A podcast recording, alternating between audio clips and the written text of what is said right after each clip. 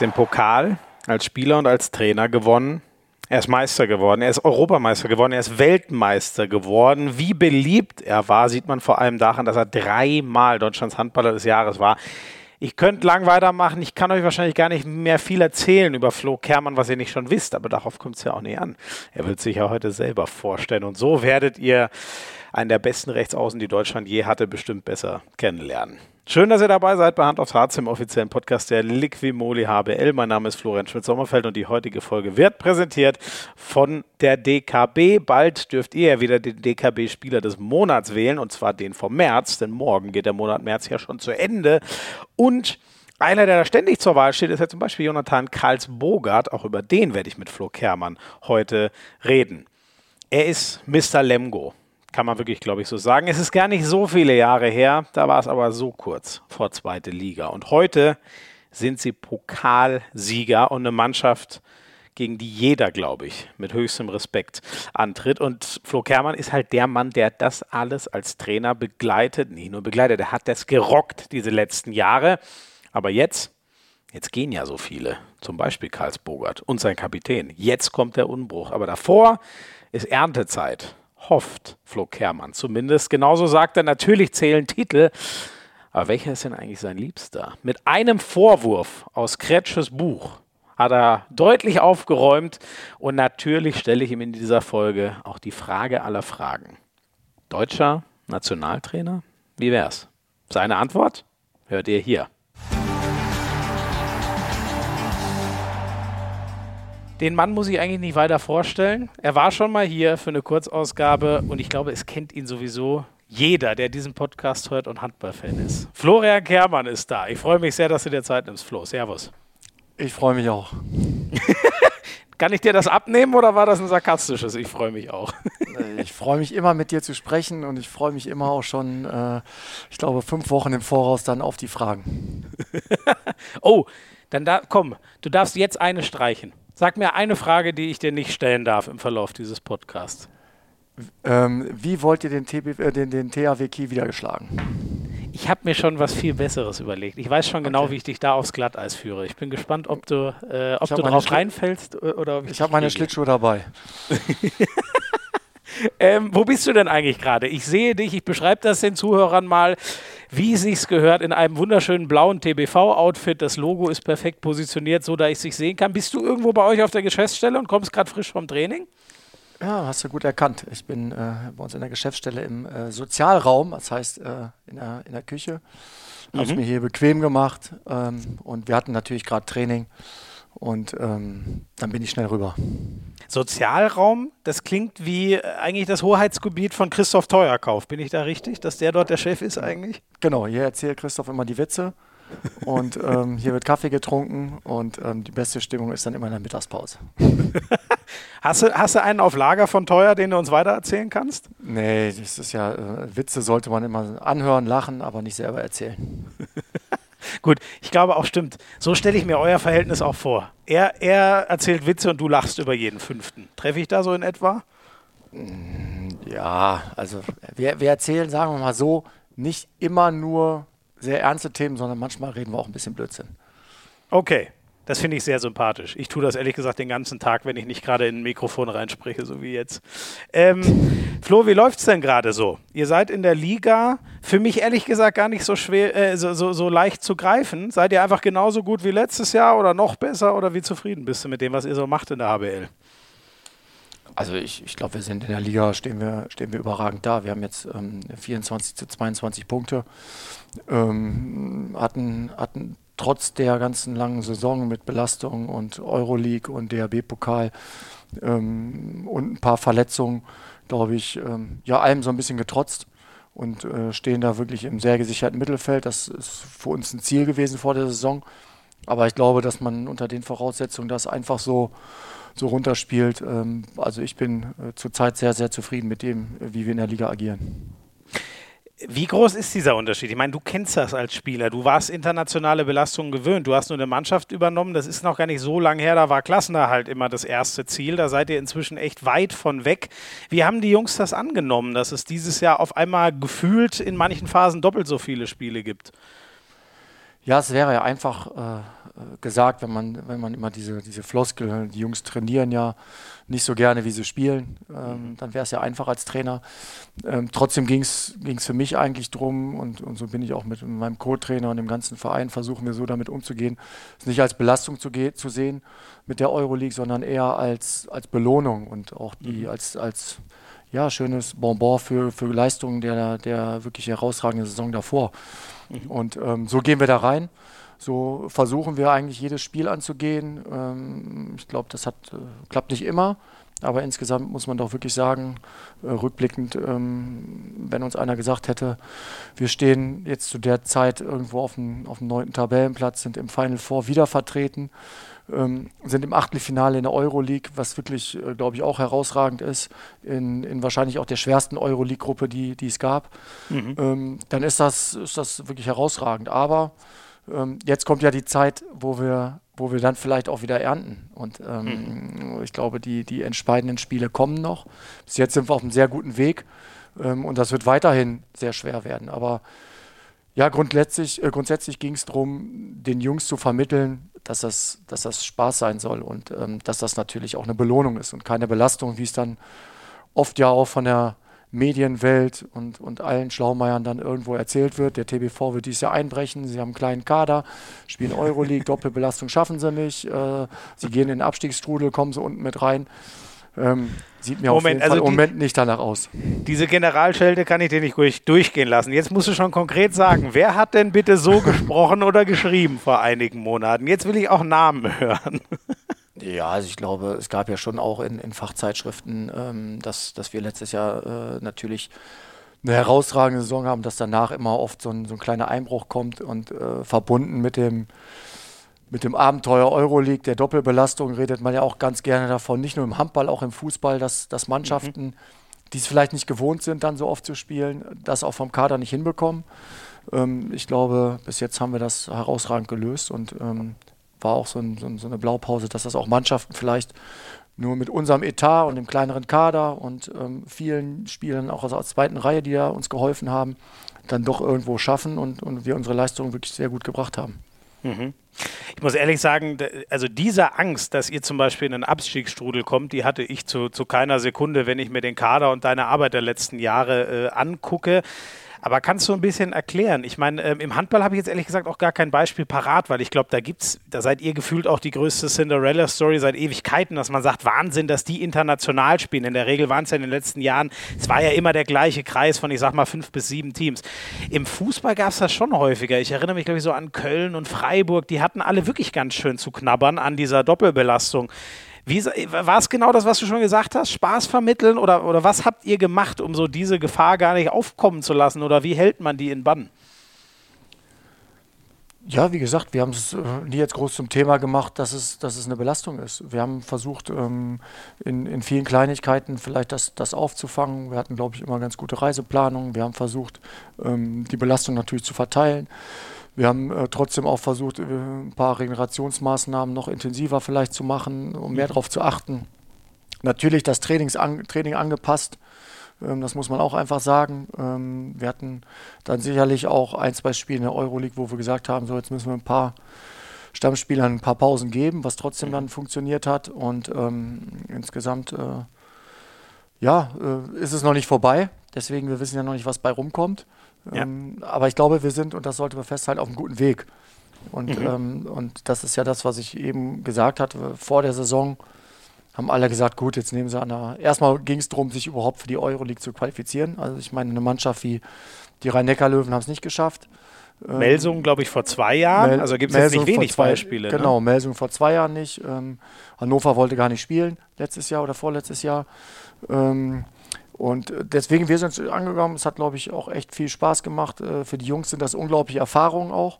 Ähm, das sind auch Dinge, die natürlich jetzt für mich so als Motivation immer einfließen. Ähm, äh, manchen Spielern halt auch zu sagen, ähm, es ist ein ganz besonderes Jahr und wer weiß, wer von euch überhaupt nochmal Euroleague oder international spielt. Und, und das ist natürlich immer, immer eine gute Sache. Mhm. Ähm, du hast vorhin gesagt, jetzt, jetzt geht es darum zu, zu ernten. Was würde das denn genau heißen? Also ich habe das Gefühl, dass ihr im Achtelfinale steht. Ähm, du hast vorhin schon gesagt, die Gruppe, da war GOG drin, es war Nantes drin, das sind Champions League Teams. Ähm, ihr trefft jetzt mit Plotzk wieder auf ein Team, was man aus der Champions League zum Beispiel kennt. Ist das nicht schon geerntet oder würde für dich ernten wirklich heißen, nee, wir müssen jetzt auch einen Titel holen? In einem der beiden, kann ja auch Also von, von, von müssen ist, glaube ich, äh, da, also du musst vielleicht auf Toilette gehen, aber wir müssen im Sport gar nichts müssen. Ich glaube, das hat man schon, äh, schon früh gelernt, gerade als Trainer lernst du das. Ähm, und damit hast du oder erreichst du fast nie was. Ähm, Fakt ist aber, wir haben gegen GOG Gutme, äh, gegen wirklich das Top-Team, Tabellenführer in Dänemark, ähm, 2 zu 2 Punkte geholt. Wir haben äh, gegen Nord sogar 3 zu 1 Punkte geholt sicherlich beides Teams, die den Anspruch haben, ins Final vorzukommen in der Euroleague, ähm, vielleicht sogar den Titel zu holen. Ähm, aber dafür können wir uns jetzt nichts mehr kaufen. Wir spielen jetzt mit, mit, mit Wisla Block sicherlich gegen eine Mannschaft, die auch dazu gehört, äh, zu den Favoriten für, für, den, für den Sieg, auch für, die, für das Final Four. Aber wir wissen auch, dass wir unangenehm zu bespielen sind. Und äh, ich glaube, das haben wir, haben wir jetzt oft bewiesen. Ähm, wir haben auch in, in, in, Spitzenspielen im Pokal gegen Berlin, gegen Melsungen bewiesen, dass wir Mannschaften, die vielleicht individuell besser besetzt sind, dann auch, dann auch schlagen können. Und ähm, ich glaube, gerade in diesen, in diesen ähm, Spielen, wo es dann wirklich drauf ankommt, dann entscheiden Kleinigkeiten. Ähm, wichtig wird für uns sein, dass wir, dass wir gut das erste Heimspiel zu Hause bestreiten. Mhm. Gut heißt, Gibt's da, gibt man jetzt, also geht es dir da nur um ein Gefühl, gutes Gefühl, oder geht es auch konkret um, ich hätte schon gern plus X als Ergebnis? Das Ergebnis nein. Also es geht darum, nach zwei Spielen zu gewinnen. Und da mhm. kennst du mich vielleicht noch nicht so gut. Ich bin jemand, der hasst das wirklich zu verlieren. Und ähm, deswegen werden wir in das Spiel gehen. Wir versuchen, das erste Spiel zu Hause zu gewinnen. Und was dann äh, in, in, in Block äh, möglich ist, das werden wir dann sehen. Wir wissen aber auch nicht, wie die Gegebenheiten sind. Durch, durch Corona kann alles passieren. Das ist jetzt mhm. nicht nur in der Euroleague, auch in der Bundesliga sehen wir das immer wieder. Äh, man braucht natürlich auch manchmal so ein bisschen Glück, ähm, zu welchem Zeitpunkt man die Gegner erwischt. Und mhm. klar, mhm. Plotsch hat jetzt ein sehr gutes Spiel in Berlin gemacht, wo sie wirklich bestanden haben gegen eine Top-Mannschaft und dem Druck auch standgehalten haben. Und vielleicht, das haben sie wahrscheinlich alle äh, gesagt, den einfachen Weg nehmen über über Lemgo im Achtelfinale als über Nantes. Ähm, die Berliner haben das ganz offen kommuniziert, dass sie das wollten, äh, mhm. gegen uns spielen. Ähm, ja, ich glaube, das ist immer im Sport immer, und das haben wir ja auch bei der letzten Europameisterschaft gesehen, ähm, wenn man sich dann irgendwo vornimmt, gegen irgendjemanden zu spielen und denkt, man hat einen einfacheren Weg, dann äh, bringt das auch nichts. Das ist genau der gleiche Schwachsinn, als wenn man sagt, man muss einen Titel holen. Ähm, mhm. Wir werden weiterhin in der Euroleague und im DHB-Pokal versuchen, sehr viel Spaß zu haben, als Underdog die Rolle anzunehmen, um mhm. trotzdem aber ähm, auch mit einem, mit einem, unbändigen Siegeswillen reinzugehen. Und mhm. das machen wir in der Bundesliga auch in jedem Spiel. Warst du da ein bisschen, äh, klingt jetzt so ein bisschen, als hättest du das nicht toll gefunden von den Berlinern, dass sie das so kommuniziert haben. Bisschen an der Ehre gepackt? Nee, überhaupt nicht. Weil ich, ich in der Situation hätte ich es wahrscheinlich auch gesagt. Ich bin immer jemand, der sagt, lieber dann auch seine Meinung und, und so ist es nun mal ja auch. Also äh, wenn man sich die, die ähm, Situation anguckt, als Zweiter jetzt, wie Berlin ist, dann spielen sie gegen den Dritten aus unserer Gruppe, Nord, das ist ein Schwergewicht. Aber danach kommt ja dann auch auf jeden Fall Magdeburg und das spielte natürlich auch eine Rolle. Mhm. Und, ähm, und wir haben jetzt vielleicht, auch wenn das ein bisschen vermessen vielleicht klingt, den einfachen Weg. Wir können jetzt, wenn wir Plotsch schlagen, ähm, äh, danach gegen gegen äh, Seehof oder, oder Schaffhausen spielen, was mhm. vielleicht einfacher ist im Moment als gegen den SC Magdeburg zu spielen. Gibt es überhaupt was Schwereres auf der Welt gerade, als gegen den SC Magdeburg zu spielen? Ich habe manchmal so ein bisschen das Gefühl, das ist gerade, so, sogar Barcelona, die Hypertruppe, was so die Besetzung angeht, hat es äh, bei der Club-WM nicht geschafft. Was Schwereres? Oh, weiß ich nicht. Auf unsere Sportart bezogen. Ich glaube, ähm, dass Magdeburg zurzeit sehr sehr stabil ist. Ähm, Benno da einen überragenden Job macht und, und der da wirklich auch einen Kader gerade zusammen hat, der wirklich hundertprozentig funktioniert. Und ähm, ja, äh, aber man weiß auch nicht, was dann irgendwann in zwei Monaten ist. Ähm, mhm. Wie gesagt, es kann tausend Einflüsse geben, es kann Corona mal dazwischen kommen und ähm, man weiß ja nicht, was dann kommt. Ob sie vielleicht noch mhm. Panik bekommen, bevor sie die Titel gewinnen, das ist ja alles noch ganz offen. Ja. Wirken sie aktuell nicht so, aber hast natürlich völlig recht. Es muss alles erstmal ge gespielt sein. Ähm, wenn ich mir so eure letzten Ergebnisse, Spiele nochmal äh, in der Liga ins Gedächtnis rufe. Ähm, ihr gewinnt ja noch absolut in Serie, deswegen steht ihr auch, so wie du es schon gesagt hast, genau da, wo ihr gefühlt stehen wollt. Also total stabil in der, in der Tabellenmitte. Ähm, aber gefühlt so, wenn ihr mal verliert, dann auch gleich richtig deutlich. Es gab diese 19 von Magdeburg, die sich ja wehgetan haben. Es gab 13 von Kiel. Es gab, glaube ich, auch fast 10 in Flensburg, wenn ich es noch richtig habe. Das ist schon ein bisschen länger her. Wie, wie deutest du das? Ist das so ein bisschen, äh, wenn ihr halt eure 100% erreicht, könnt ihr jeden schlagen, aber in einem Spiel, wo es mal dann nicht läuft, kann es auch nach hinten gehen, weil man vielleicht merkt, es geht heute nicht und dann geht es vielleicht ein bisschen arg den Bach runter? Nö, sehe ich eigentlich nicht so. Ich glaube, in den Spielen sind ein paar Sachen gegen uns gelaufen. Ich glaube, wir haben eher so den, ja, den Drang eigentlich nie aufzugeben. Und ich denke, dass wir oft äh, Spiele, die eigentlich schon verloren schienen, auch, auch gedreht haben. Auch jetzt gegen Wetzlar. Mhm. Wir, wir, liegen, in der, liegen in der 40. Minute mit sechs Toren hinten und gewinnen das Spiel zu Hause mit einem unglaublichen Willen. Ähm, natürlich sind wir angewiesen schon oft auf ein paar Einzelspieler. Äh, mhm. Und wenn die dann halt nicht funktionieren oder die auch vielleicht dann verletzt sind, nicht dabei sind, dann, dann äh, kriegen wir es oft nicht so gut hin. Aber also wir reden jetzt hier von Top-Top-Teams. Du hast jetzt Flensburg, ja. Kiel und Magdeburg genannt. Und ähm, äh, ich erinnere dich mal dran, dass wir ähm, Kiel letztes Jahr einmal geschlagen haben. Äh, wir haben im, im Supercup, glaube ich, auch ein ganz enges Spiel gehabt. Wir hatten sie hier im Heimspiel ähm, ein sehr lange ein enges Spiel, was wir ganz knapp verloren haben. Ähm, und äh, gegen Magdeburg zum ich glaub, Beispiel. Hinrunde habt ihr gegen Kiel einen Punkt geholt sogar, genau, wenn ich es noch richtig genau, im Kopf habe. Ne? Mhm. Genau. Und wir haben, ähm, wir haben äh, zum Beispiel in Magdeburg ein ganz enges Spiel gehabt, wo wir auch am Ende noch die Chance bekommen, mhm. ähm, eigentlich ein Spiel, äh, einen Punkt vielleicht sogar mitzunehmen. Und äh, solche Ausreißer hat man mal. Ähm, Magdeburg kam natürlich jetzt im Rückspiel auch dazu, dass wir dann Euroleague und dann auch das, das Highlight-Spiel im, im Viertelfinale DAB-Pokal vor Augen hatten und wir mhm. natürlich da auch ein paar Kräfte geschont haben. Und ähm, das gehört mhm. dann auch ja. irgendwo dazu. Ja. Ähm, sind wir schon beim Thema. Äh, Final Four hast du ja auch schon angerissen. Ihr seid schon wieder dabei. Das ist ja jetzt auch nicht so oft so. Dass, also man muss ja da ganz schön beißen, ne? dass man überhaupt zweimal in Serie dabei ist, ist ja eigentlich für alle schon, schon die Ausnahme. Wie habt ihr das hinbekommen, als, als Titelverteidiger ja offensichtlich keine Eintagsfliege zu sein? ja, Titelverteidiger hört sich immer schön an. Ähm, ja, seid ihr. Wie soll ich es denn sonst ja, nennen? Das ist alles super. Alles super. ähm, sagen wir mal so. Ähm, ich glaube, der TBV Lemgo hat sehr, sehr lange diese Sehnsucht gehabt, nach Hamburg zu fahren. Es war äh, in den Zeiten, da war ich noch gar kein Spieler. Hier war das immer das Allergrößte, mhm. dass man das erste Mal nach Hamburg gefahren ist, äh, ich glaube 95, 96. Und ähm, es war dann immer ein ganz, ganz großes Ziel. Ähm, ich bin dann 2002 auch Pokalsieger geworden und mhm. ähm, von da an war diese Sehnsucht von, von, Jahr ne? genau von Jahr zu Jahr immer größer, immer größer. Ähm, es gab Zeiten, da waren wir eigentlich immer dafür vorgesehen, weil wir in der Liga schon zu den Top-Teams gehörten. Das haben es aber trotzdem nicht hinbekommen.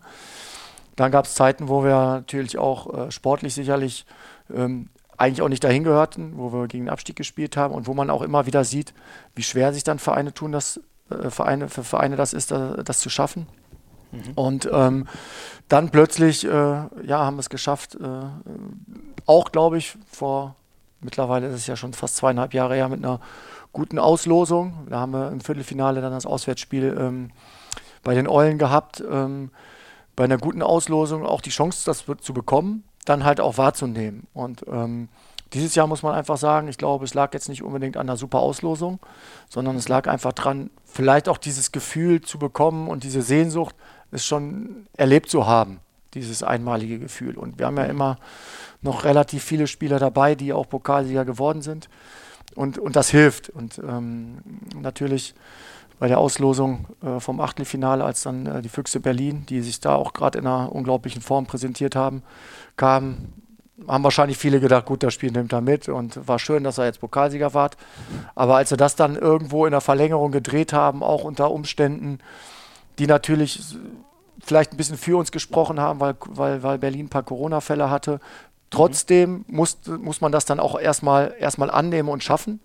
Ja. Und ähm, das haben wir dann geschafft. Und äh, dann war mir eigentlich auch vor dem Viertelfinale nicht bange.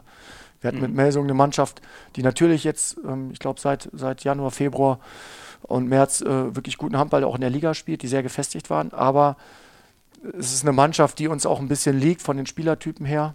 Mhm. Und ähm, ich war mir nicht bange, wenn wir eine gute Stimmung in die Halle bekommen, dass wir, dass wir das wieder schaffen, äh, in, ins Final Four einzuziehen. Und wir haben es dann auch zum, zum Spiel des Jahres hochsterilisiert.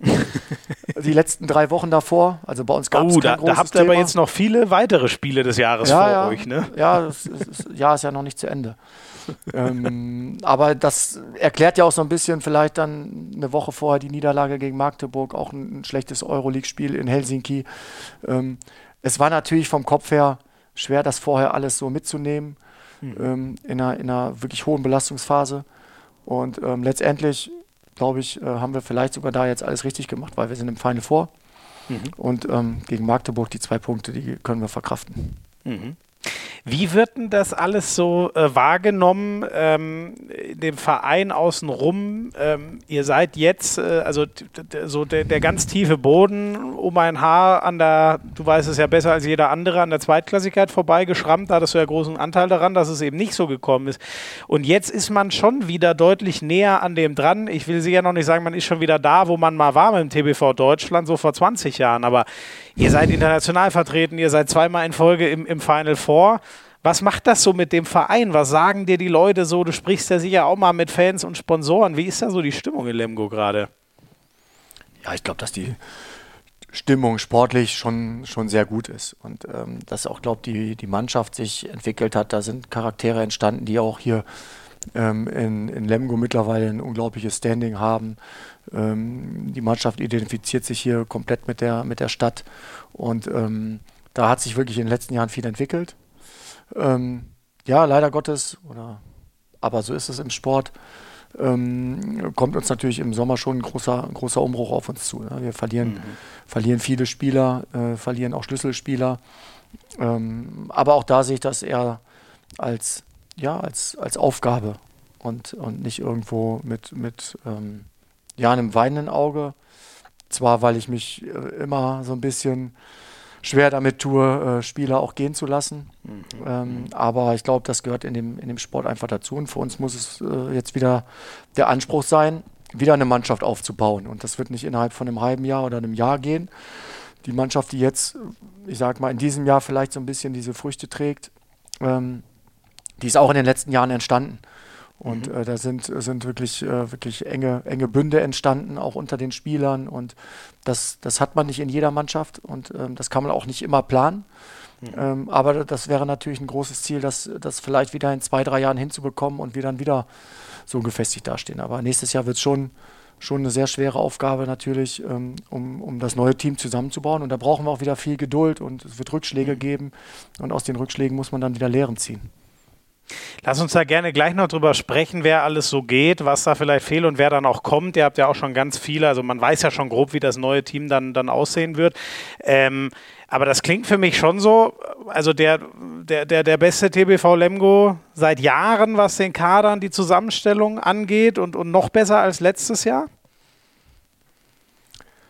Ja, noch besser als äh, letztes Jahr. Man kann das, glaube ich, nicht immer, immer so bezeichnen. Es, es kommt ja auch immer darauf an, wie man dann durch die Saison durchkommt. Ich glaube, wir hatten dieses Jahr schon auch dann ein paar Probleme mit, mit Corona. Wir hatten ein paar Verletzungsprobleme, wo wir dann vielleicht schon nochmal zwei, drei Punkte haben liegen lassen, wo ich denke, es hätte noch besser laufen können.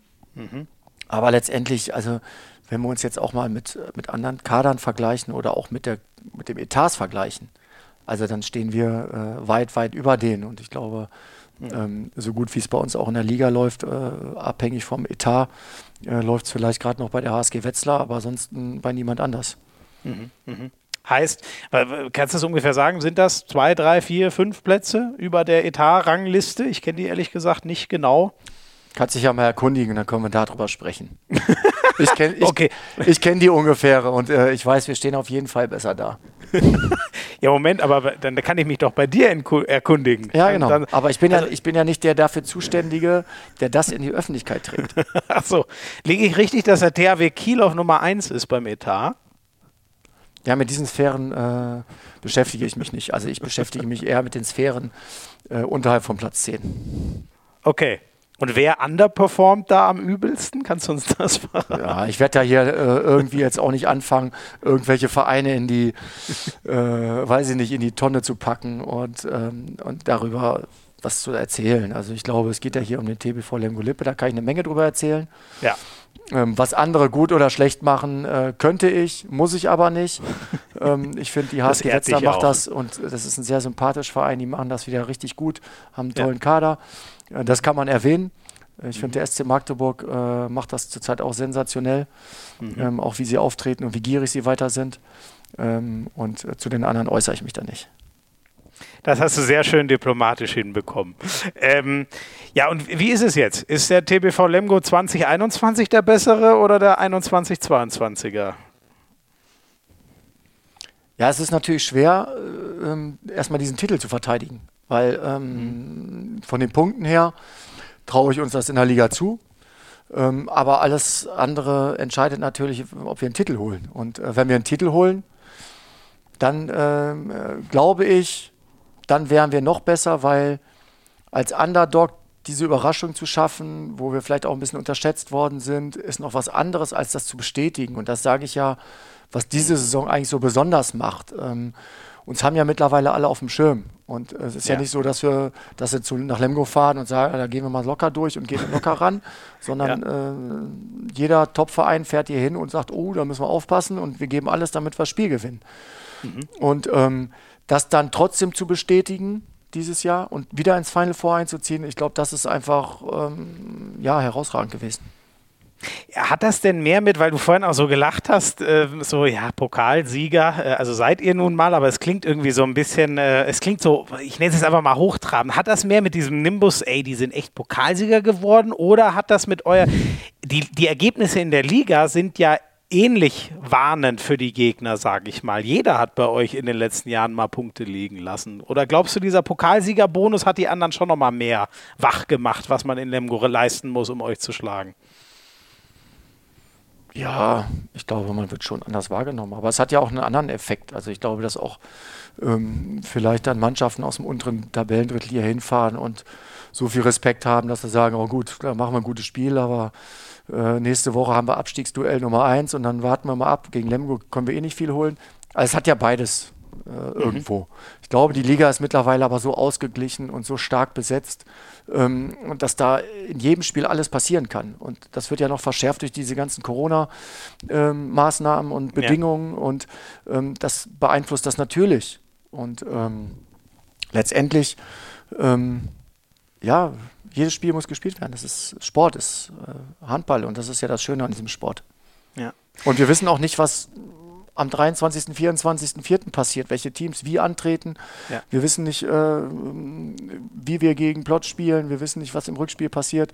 Und äh, wir wissen auch nicht, ähm, wie jetzt im nächsten, nächsten äh, Bundesligaspiel in Berlin, welcher Kader auftritt. Ich habe heute gehört, äh, ähm, es, es, tritt ja noch jemand an, wo ich mir fast überlegen müsste, ob ich nicht auch doch nochmal wieder mitspiele. Was? Oh Gott, wo? Jetzt hilf mir mal. Jetzt hast du mich gerade. Ja, die Füchse Berlin haben doch heute nochmal einen Spieler verpflichtet. Hast du nicht mitbekommen? Sag an. Igor Vori. Hä? Aber wieso? Ach du liebe Güte. Und der ist inzwischen welches Alter? 41. Hä? Und wirklich ist nochmal, sag mal, jetzt bin ich ja völlig. Jetzt mu ich muss euch übrigens einmal mitnehmen, alle, die hier gerade zuhören. Wir nehmen übrigens am 22. März auf. Nur, dass ihr euch nicht wundert, bis, bis ihr das hört, ist ja das Hinspiel Plotz und so weiter schon gespielt. Ne? Nicht, dass ihr euch jetzt denkt, über was quatschen die denn da? Ja, aber der, wieso kommt der mit einem, du liebe Güte, mit 41? Ja, jetzt sehe ich es gerade. Vor drei Stunden kam die Meldung. Meine Güte. Ja. Was, das ist ja auch geil, oder? Also was Corona alles möglich macht, oder ich nehme mal an, das wäre ohne Corona einfach nicht möglich gewesen. Ja gut, es geht ja jetzt hauptsächlich darum, dass äh, sich ein Spieler verletzt hat bei Berlin und sie schon auch die Be Belastung haben weiterhin.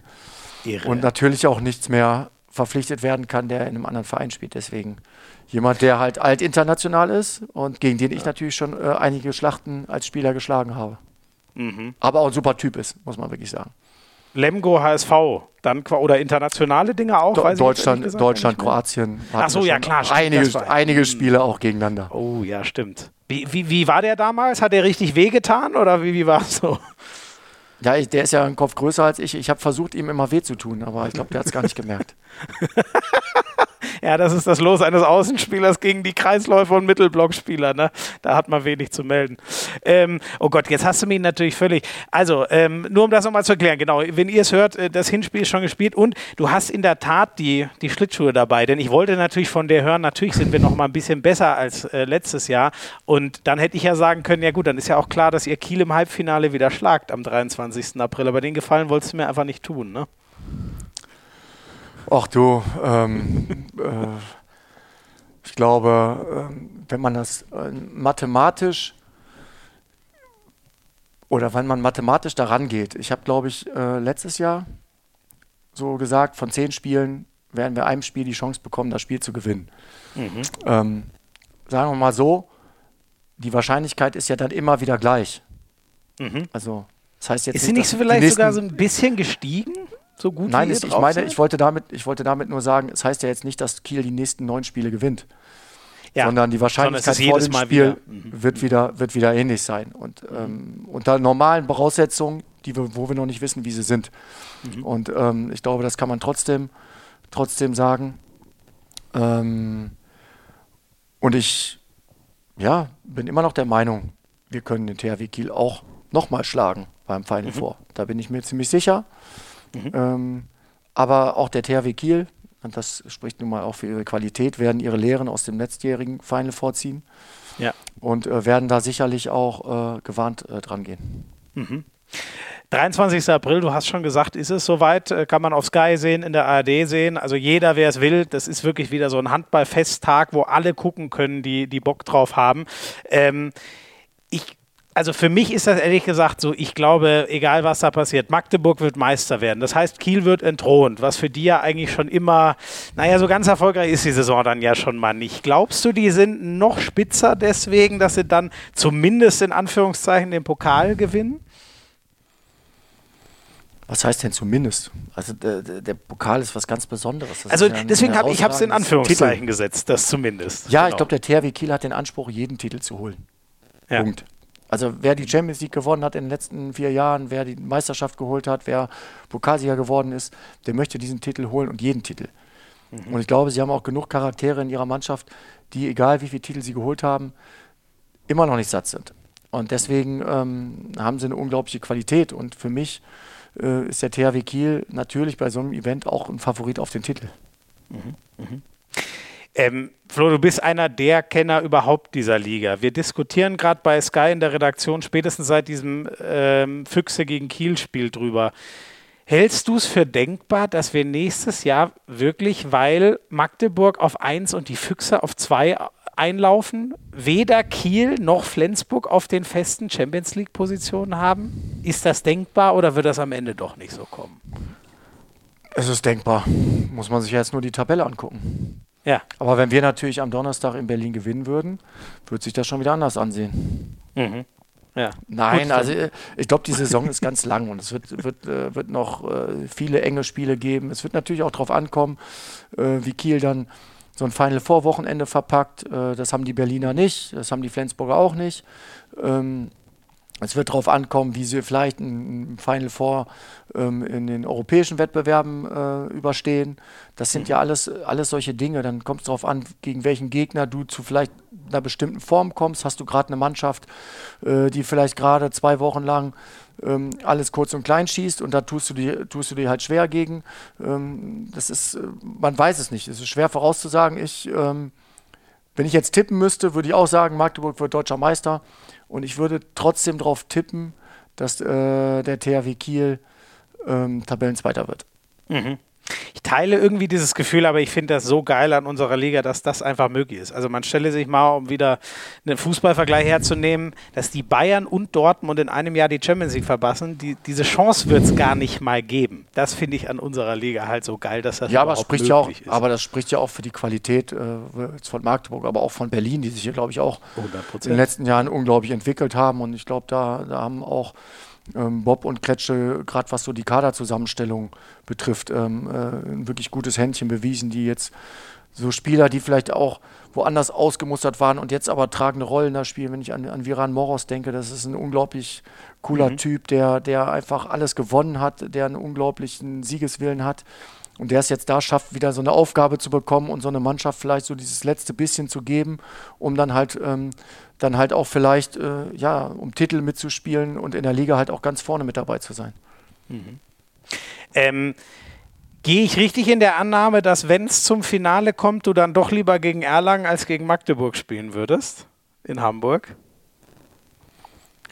Also ich bin mir sehr sicher, wenn wir ins Finale kommen, dass die Chancen sehr gut für uns stehen, das Finale zu gewinnen. Mhm. Das ist doch schon mal eine sehr schöne, selbstbewusste Ansage. Und warum auch nicht? Nach der Geschichte letztes Jahr, ihr habt es ja bewiesen, dass es möglich ist. Ähm, wir nehmen einmal, äh, Flo, den, ich nenne ihn jetzt einfach mal euren, euren Pokaltrumpf schlechthin mit rein. Der nimmt uns nochmal da ein bisschen mit rein, der liebe Teuer, und dann vertiefen wir nochmal ganz kurz dieses letzte irre Final Four. Hallo zusammen. Ich hoffe, ihr hattet schon viel Spaß, aber davon ist eigentlich auszugehen bei euch beiden. Ja, ich wurde gefragt, ob ich eine Sprachmemo schicken kann. Natürlich kann ich das, ja, schon weil ich es gerne mache und ähm, weil ja der Flori auch, als Schmiese und ich miteinander gesprochen haben, ein Gast war.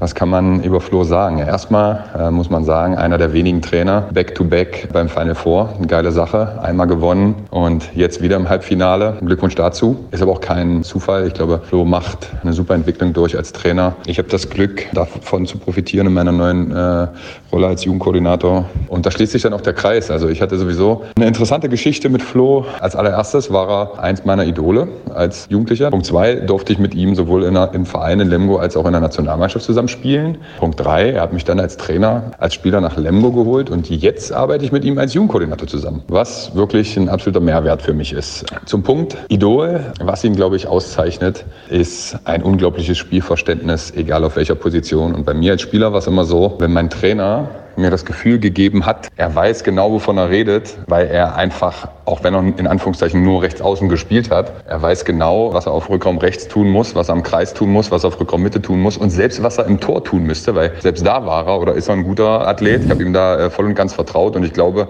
das ist mittlerweile auch immer noch so bei allen Jungs, mit denen er zusammenarbeitet und ich glaube, das ist auch ein kleines Erfolgsgeheimnis. Er weiß, was er den Jungs erzählen muss, weil er es selber sehr, sehr gut gemacht hat und ich hoffe, der Weg wird wird weiterhin noch erfolgreich. Ähm, drücke natürlich fürs Final Four die Daumen und weiterhin viel Spaß beim Podcast. Viele Grüße, der Teuer. Es ist immer wieder schön, der bringt das so schön auf den Punkt. Wie, wie nimmst du so eine Lobeshymne an? Ist dir das ein bisschen unangenehm oder fühlst du dich gestreichelt? Ja, ich glaube, äh, Lob und Anerkennung äh, freut jeden. Ähm, äh, ich werde ihm dann morgen früh hier im Büro dann meine äh, Worte dazu erzählen und mal gucken, was ich immer am Tisch stelle. Mal gucken, ob hier oh, gucken ich habe ich hab hier gerade noch so eine, hatte so eine, so eine Tüte Schokobons. Oh, vielleicht, verteile, vielleicht verteile ich die und baue ein Herz drumrum und äh, lege sie ihm auf den Tisch. Nein, also ich freue mich und ich glaube, das ist schon äh, ja auch eine besondere Beziehung, ein besonderer Weg, den wir so zusammen bestritten haben und das äh, macht auch Spaß, ihn jetzt hier in seinem, seinem neuen Job in Anführungszeichen zu begleiten und ähm, mhm. ich sehe ja auch genau das, was er immer als Spieler so vorgelebt hat, das soll er jetzt den, den jungen Spielern ähm, ja, vermitteln. Und mhm. ich glaube, das kann man auch dann nur, wenn man das selber lebt. Und das, das lebt er. Kannst du uns ein bisschen beschreiben, wie ist denn äh, euer Austausch? Also ich glaube, was er grob macht, hast du jetzt schon sehr gut umrissen, mal im Groben, da gibt es sicher viel Detailarbeit, aber wie ist denn euer Austausch miteinander in den beiden Funktionen, die ihr jetzt habt? Ja, also dadurch, dass äh, mein Büro quasi am anderen Ende der Halle liegt ähm, und die Geschäftsstelle da sitzt, sitzt teuer, dann lauf, läuft man sich natürlich schon öfters über den Weg und, und wir besprechen natürlich auch viele Dinge, was so dieses gesamte äh, TBV-Leben betrifft, natürlich die Jugendarbeit. Ich, ich versuche mich immer wieder auch ein bisschen zu erkundigen, was die Jugendmannschaften machen. Bin da natürlich auch ein bisschen drin, weil, weil mein Sohn ja auch in der C-Jugend spielt. Deswegen mhm. ähm, ist es natürlich so, dass es hier ja viel Kommunikation quasi immer intern gibt. Ähm, und dazu bedarf es irgendwie jetzt nicht, wir müssen mal jede Woche zwei feste Termine machen, sondern man spricht halt viele Dinge einfach auf dem Weg auch ab und beobachtet das. Und ähm, ja, da äh, sehen wir uns schon öfters. Mhm, mh. Kann denn de de dein Sohn, ganz kurz dazu, kann, kann das einer werden, der in deine Fußstapfen sogar äh, treten kann und den Namen Kermann ähnlich in die Handballwelt äh, reinhämmern kann? Dazu äh, kann ich und will ich mich nicht äußern. ähm, und ähm, ich bin stolz, dass es mein Sohn ist. Und äh, der Rest wird sich alles ergeben. Ja. Das Teuer, dieses Pokal-Final äh, Four, gibt es ja eine extra Sonderfolge dazu, wenn es euch nochmal interessiert, ähm, äh, spielen konnte. Das war ja schon nochmal einfach rundherum eine irre Geschichte. Hast du eigentlich dieses Jahr auch irgendwen in der Pipeline, den du, äh, den du auf die Leute nochmal loslässt? Den man vielleicht ja, jetzt hatte, noch nicht so? Ja, ich hatte kurz überlegt, Jörg Zereike, unseren Geschäftsführer, nochmal zu reaktivieren, aber ähm, das habe ich dann relativ schnell drangegeben. ähm, äh, bei Teuer kam so ein bisschen das Signal, dass es dann doch nicht mehr, nicht mehr reicht, weil, weil er einfach im Moment zu sehr im Ausdauersport trainiert. Das heißt, er ist sehr fleißig dabei, abzutrainieren, zu laufen. Aber es fehlt dann einfach auch die Schnellkraft und äh, die Spielausdauer. Wirklich? Ähm, ist der so, das ist ja Wahnsinn, so aber, fleißig ist der. Aber ich habe ja noch so ein paar, so ein paar, ähm, paar Joker dabei. Also ich bräuchte sicherlich nur bei Fabian van Olfen anrufen, bei, bei Evers Klesniks. ähm, wenn wir da jemanden für die Abwehr noch brauchen, fallen mir welche ein. Und ähm, ich habe natürlich auch sicherlich noch den mit Abstand fittesten äh, Co-Trainer in der Bundesliga mit Matthias Struck. Ähm, das heißt, wenn, wenn wirklich Not am Mann wäre, hätte ich da auch nochmal einen Linkshänder parat. Deswegen, ähm, ich bin da sehr entspannt. Ich habe äh, sehr viele, sehr viele Pfeile im Köcher und äh, Philipp kann sich schon mal warm anziehen. Sehr, sehr schön. Sehr, sehr schön. Ähm, kannst du uns noch mal äh, ganz kurz mit reinnehmen? Wie war das letztes Jahr? Ähm, so, so ein Bild, also ich weiß gar nicht, man könnte ja über so viel noch mal reden von diesem Final Four, aber kannst du uns vielleicht einen Moment sagen, also diese Aufholjagd gegen Kiel, der irre Finn Zecher, aber bei mir ist auch total hängen geblieben, wie du zu Timo Kastening nach dem Finale hingegangen bist, ihm noch mal ein paar Worte mitgegeben hast. So, Gibt es noch irgendwas, äh, was, wo, uns, wo du uns noch mal mit reinnehmen kannst oder was dir besonders noch in Erinnerung ist vom, vom letzten Mal Hamburg, von diesem absolut außergewöhnlichen Titel? Ja, ich, erstmal muss ich jetzt sagen, wo du gerade solche Dinge erwähnst, kriege ich natürlich erstmal Gänsehaut. Ähm, ja, und äh, man bekommt die wieder so vors, vors Gesicht oder in den Gedanken rein. Ja, ich glaube, es waren zu viele Dinge dabei, die auch wirklich lange irgendwo mich beschäftigt haben. Ähm, zum Glück ist der Sport so schnelllebig und zum Glück ähm, ging es ja dann auch relativ schnell weiter. Aber diese mhm. ganzen Geschichten, ähm, du hast ja eben angefangen, ähm, die Geschichte mit Teuer, mit dem, mit der quasi, mit dem Bauchgefühl, wir brauchen noch jemanden, der uns emotional pusht bei dem Event, äh, einfach das, das zu machen. Hin, hin zu, zu der Geschichte ganz am Ende auch mit, mit, mit Timo, den ich, den ich schon seit der Jugend eigentlich äh, kenne, weil wir äh, uns da schon, ich als Co-Trainer oder als Trainer von der zweiten Mannschaft und er als, als, Trainer, äh, als Spieler von der, von der zweiten Mannschaft bei Hannover Burgdorf gegenüberstanden mhm. und man natürlich Spieler auf seinen Positionen immer mehr beobachtet. Mhm. Ähm, und äh, ich ihn auch sehr schätze und dann ihn dann irgendwo in der Situation zu sehen, die man vielleicht selber auch kennt aus verlorenen großen Finals.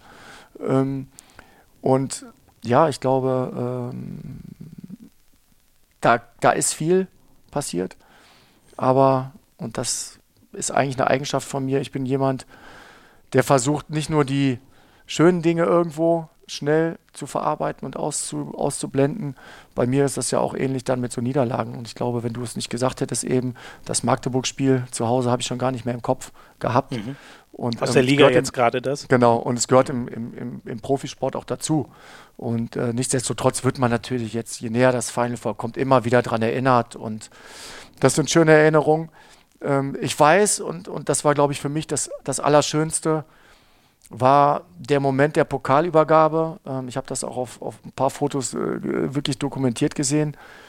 Ähm, ich habe gar nicht gejubelt und mich gefreut, sondern ich hatte nur ein breites Grinsen im Gesicht und habe die Mannschaft beobachtet, wie sie gefeiert hat.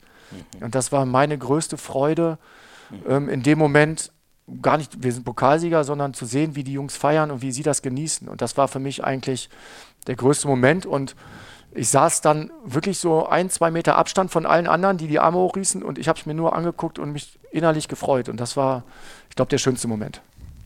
Geil. Ich habe das, damit hast du es eigentlich auch schon beantwortet, aber ich habe mich das schon auch, ich hatte bei dir immer nach, nach großen Siegen in der Liga, wenn ich die mal begleitet habe oder aber auch jetzt nach diesem absoluten Maximum, also ehrlich gesagt viel mehr mit, mit, mit dem Kader, den der TBV gerade hat, wer weiß, was in zehn Jahren ist, aber viel mehr als ein Pokalsieg kann man sich ja kaum vorstellen, ehrlich gesagt, was ihr realistisch jetzt äh, erreichen könnt. Und ich dachte mir schon, das, das, das ist irre, wie schnell du schon wieder beim, beim nächsten Ziel bist. Ähm, hast du nicht so die, die, die Sorge, dass du dir irgendwann in, in 10, 20 Jahren mal denkst, boah, das hätte ich vielleicht auch mal ein bisschen mehr auskosten sollen, so geile Momente? Ja, das habe ich ja eben schon versucht, so ein bisschen anzudeuten. Ähm, mhm. Ich glaube, ähm, man lernt, und das muss jeder selber lernen, glaube ich, der im Profisport tätig ist und auch ja, immer versucht hat, Ziele äh, sich zu erarbeiten man muss halt äh, lernen, auch damit umzugehen. Und dazu gehören dann nicht nur die Siege oder die Ziele, die man erreicht hat, sondern die auch vielleicht, die man nicht erreicht hat und, und, mhm. und wirklich schwere Niederlagen. Mhm. Und meine Herangehensweise war immer, und das äh, hat mich vielleicht auch ähm, dahin ausgezeichnet, dass ich eigentlich mit, mit Druck und mit Leistungsdruck ganz gut umgehen konnte. Mhm. Ähm, ich habe versucht, es alles nicht als so sehr wichtig anzusehen. Ähm, natürlich ist es wichtig, aber ähm, diese gewisse Lockerheit beizubehalten, ob es jetzt ein Finale ja. ist, ähm, das, das muss man sich antrainieren. Ähm, und ich kam damit immer ganz gut klar, mir nicht nochmal fünfmal das WM-Finale 2007 anzugucken und wie toll wir gefeiert haben. Ich habe das WM-Finale, glaube ich, noch nicht einmal komplett geguckt. Nein.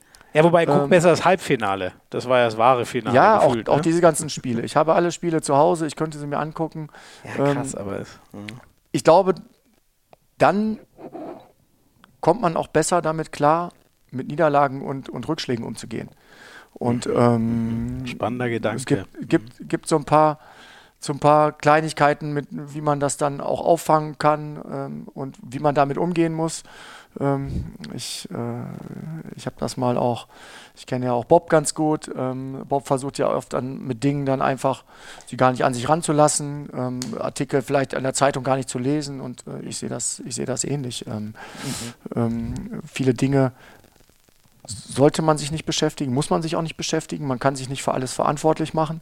Mhm. Ähm, und ich glaube, man kann auch diese Rückschläge und Nicht-Erreichen von Zielen besser verkraften, wenn man sich nicht für Erfolge und Siege zu hoch jubeln lässt. Mhm. Und ähm, damit bin ich ganz gut gefahren und das werde ich auch weiterhin tun. Und natürlich freue ich mich für jede Anerkennung und jede Nachricht, die uns äh, oder mich zu dem Pokalsieg äh, erreicht hat, von Leuten, die sich lange nicht mehr gemeldet hatten, hat mich ja. unheimlich gefreut. Ja. Ähm, aber warum ist es nicht meine Aufgabe, zwei Tage später in der Bundesliga gegen Nordhorn zu gewinnen? Ja, das ist wahrscheinlich halt genau das Ding, ne? was dann so die, die, die Guten von den richtig Großen unterscheidet, direkt weiterzumachen und das nächste Ding anzugehen. Ich sag dir ehrlich, ich glaube, ich könnte es nicht. Ich würde mich dermaßen feiern, äh. wenn ich mal sowas erreicht hätte. Aber gut, ich, bei mir ist das ja auch alles weit weg, deswegen ist es kein Problem. Ähm, Flo, du hast vorhin schon mal den, den, den Umbruch kurz ähm, angerissen, der euch äh, bevorsteht. Äh, mit äh, Johannes von wird euch der Torwart verlassen, mit André Kugut, der, der Kapitän. Wahrscheinlich der Ausnahmespieler oder der mit der größten Verantwortung gefühlt, ähm, was entscheidende Momente angeht, mit Karlsburgert, mit Cederholm geht ein toller Halbrechter, Elison, eure Tormaschine geht. Das klingt schon nach einer heftigen Aufgabe für dich. Freust du dich oder ist da auch Wehmut dabei, wenn man so einen Top-Kader über Jahre zusammengebaut hat und jetzt geht so viel auf einmal wieder weg in einem Sommer? Ja, natürlich ist Wehmut dabei. Vor allem sind das ja alles nicht Spieler, die irgendwie hier ein Jahr waren und dann wieder weg sind, sondern das sind ja Spieler, mit denen ich jetzt, äh, ich glaube mit allen, wenn ich jetzt jeder aufgezählt habe, mindestens drei Jahre, vier Jahre, fünf Jahre gearbeitet habe. Mhm. André Kugut, äh, da habe ich mit dem Vater zusammen Handball gespielt, meine ersten äh, Herrenspiele gemacht. Krass, den okay, kenne ich seit er, mhm. den kennt er, kenne ich seit er äh, sechs, sieben Jahre alt ist. Mhm. Und ähm, das sind schon, schon werden Einschnitte sein. Und ich muss auch ganz ehrlich sagen, ähm, wenn du das erwähnst, äh, habe ich direkt wieder Bauchschmerzen vom letzten Spiel am 12. Juni, mhm. weil ich genau weiß, das sind für mich als Trainer mit Abstand die schlimmsten Spiele. Mhm. Wenn du dann da stehst, die Spieler werden verabschiedet und du weißt ganz genau, so, morgen ist kein Training mehr und die Spieler wirst du das nächste Mal sehen, wenn du gegen sie spielst und ähm, dann in einer anderen Rolle. Und ähm, das gehört aber auch da zum Profigeschäft dazu. Ähm, und ähm, ich hoffe, ähm, man wird nie mit jedem immer im Guten auseinandergehen. Das ist als Trainer genauso wie im normalen Leben. Ähm, du hast immer Spieler, die sagen, ah, das war ein Scheißtrainer und der Trainer war blöd und der war ungerecht zu mir. Ähm, aber ich glaube, wenn ein Großteil der, der Spieler ähm, so von dir geht und, und, dankbar ist, dass du ihm was mitgegeben hast, dann ist das ein gutes Gefühl. Und äh, das habe ich bis jetzt oft bekommen. Und das wird natürlich dieses Jahr schon sehr schwer fallen. Ähm, mhm. Aber, jetzt komme ich zu deiner Frage, natürlich freue ich mich auf nächstes Jahr. Ähm, ich glaube, sonst hätte ich hier ähm, in Lemgo meinen Vertrag nicht äh, langfristig verlängert, weil diese Aufgabe auch junge Spieler zu entwickeln, und es sind ja nicht immer nur die ganz Jungen, sondern auch Spieler, die vielleicht auf einem Weg zu einem Topspieler sind, eine Plattform zu geben hier in Lemgo, wo sie sich entwickeln können, wo sie Spielzeit bekommen, wo sie gutes Training bekommen um dann vielleicht zum Topverein zu gehen. Und das ist ja äh, eine schöne Aufgabe, weil du bekommst eigentlich auch sehr viel wieder zurück. Mhm. Und im Moment macht mir das sehr viel Spaß. Mal gucken, ähm, wie lange das dann wird. oh, das klingt gut. aber. Und wie, nein, das meine ich nicht mit, äh, mit, dass ich keine Lust mehr dazu habe, sondern man weiß ja auch nicht, ob das im nächsten Jahr wieder funktioniert. Ähm, ja. Das wollte ich damit eher ausdrücken. Also das mhm. wird eine, eine, eine, schwere Aufgabe. Ich glaube, wir haben wieder tolle, tolle äh, Spieler verpflichtet, die noch nicht am Ende ihrer Karriere sind und die auch noch nicht am Ende ihrer, ihrer Entwicklung sind.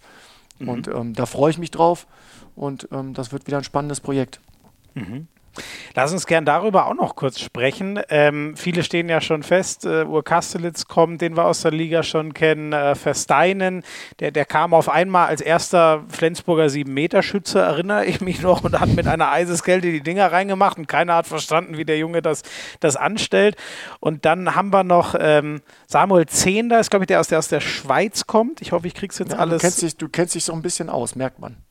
aber so auch gefährliches, gefährliches Halbwissen. So, das ist genau das Wort, was ich mir selber auch zuschreiben würde. Und dann, ähm, ähm, ich habe ehrlich gesagt den Namen immer nur gelesen, Emil Buhl Lerke.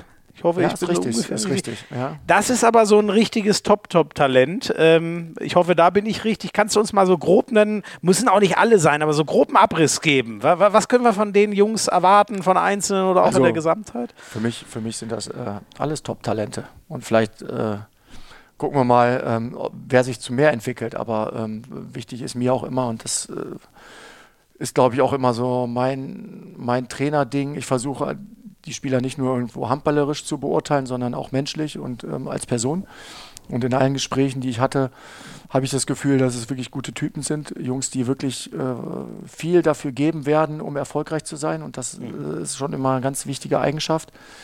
Ja, wir haben mit, mit ähm, fangen wir doch mal auf Außen an, mit Samuel Zehner, ein junges, junges Talent aus der Schweiz, der schon große Erfahrung jetzt bekommen hat ähm, in, in der Euroleague, in, in, der Schweizer Liga, in der Nationalmannschaft, ähm, der sicherlich jung ist und noch Zeit braucht, auch sich in der, in der Liga gerade als Außen an die noch besseren Torhüter zu gewöhnen, mhm. aber der unbedingt will und dem äh, traue ich das zu.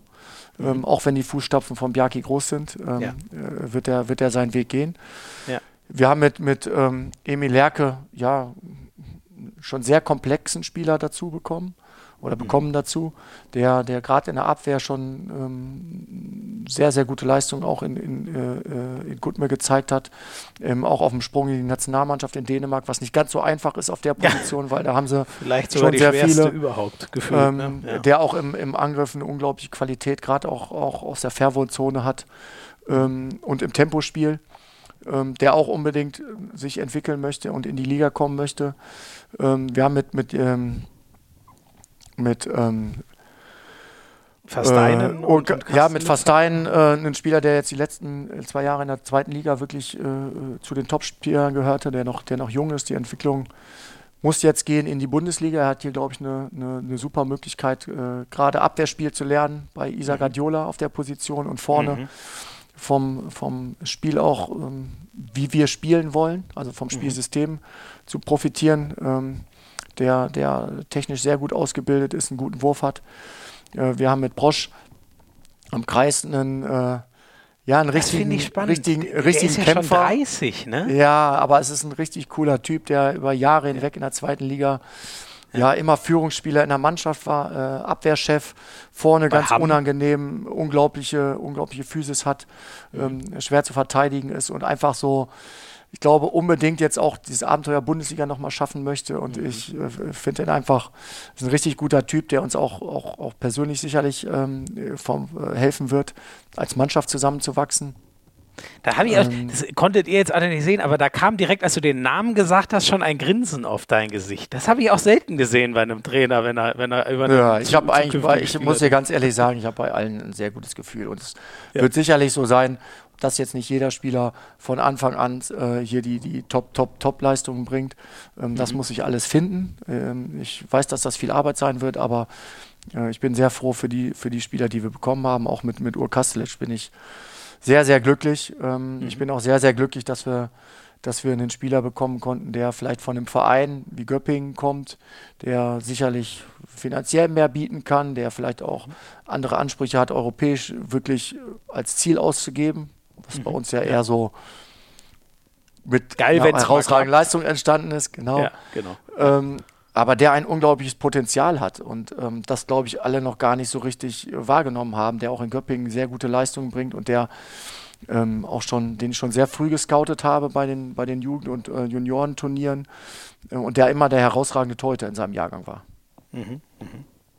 ähm, ich würde gerne noch mit dir über einen Transfer äh, bevor wir das erste Break machen, sozusagen der Vergangenheit sprechen. Ich habe so das Gefühl, ähm, dass ihr den Gedeon Guardiola geholt habt und mit seinem Bruder wieder vereint habt, das war so, die Amis haben dieses geile Wort Stil. Ich weiß dafür einfach kein Deutsches. Ich weiß nicht, ob du weißt, was ich meine, aber ich habe so das Gefühl, ohne irgendwem was absprechen zu wollen, und ich habe sicher nicht mehr Ahnung von Kaderplanung als die da in Mannheim, aber ich habe so das Gefühl, irgendwie seit, seit, äh, seit die Rhein-Neckar-Löwen den nicht mehr in dieser Form haben, ist ein bisschen was anderes. Und seit dir, ihr den habt, seid ihr auch nochmal ein bisschen was anderes, nur eben in die gute Richtung. Ja, also ähm, ich könnte dir sogar noch die Geschichte erzählen, wie wir das erste Mal telefoniert haben. Ja, bitte. Und, äh, und ich so im ersten Moment auch vorher gedacht habe, ich glaube, also auch wenn ich den jetzt anrufe, der wird doch, äh, wenn er jetzt nach Lemgo, der kann überall noch mal hingehen. ähm, ich glaube, wir hatten hier immer so, ja, also mein, ich brauche immer einen Baustein, der, der die Jungs natürlich noch mal irgendwo zusammenhält, der mit viel Erfahrung, Routine, gerade in der Abwehr, mhm. ähm, so der Chef ist. Und ähm, das war davor ein Fabian van Olfen jahrelang, das haben wir geschafft, den haben wir aus Magdeburg geholt, wo sie ihn auch nicht mehr haben wollten, der hier aufgeblüht ist. Jetzt haben wir es mit, mit Gedeon auch geschafft, sicherlich mit der Hilfe seines Bruders. Ich glaube, mhm. das war schon äh, wenn man es jetzt mit dem Kartenspiel ähm, erzählen würde, eine, eine hohe Trumpfkarte.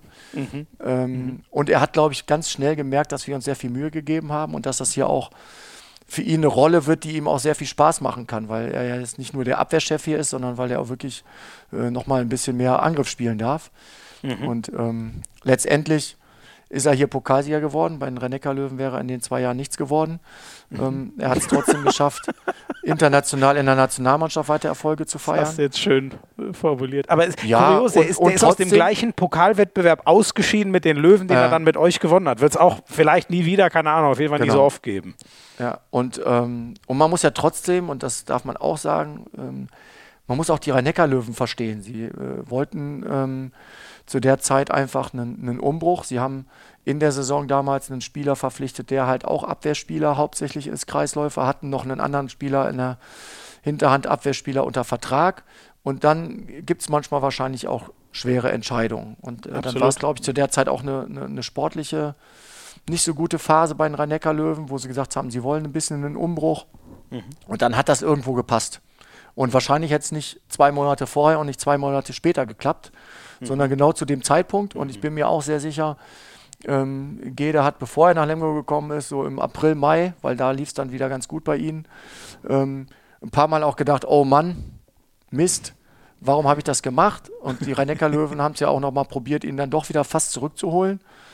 Oh, ähm, mhm. aber ähm, da hatten sie dann keine Chance, weil wir wollten ihn und wir haben uns auch voll darauf eingestellt. Und Nachhinein war das ja auch eine sehr gute Entscheidung.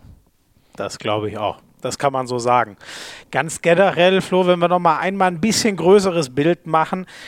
Du hast äh, Lemgo als Trainer damals äh, übernommen. Deinen Werdegang machen wir ja gleich im zweiten Teil. Ähm, da ging es darum, die, die Mannschaft in der Klasse zu halten. Und jetzt sind es, was sind es, ungefähr acht Jahre später, steht ihr als Pokalsieger, als europäisch vertretener Verein da, seid stabil im Tabellenmittelfeld.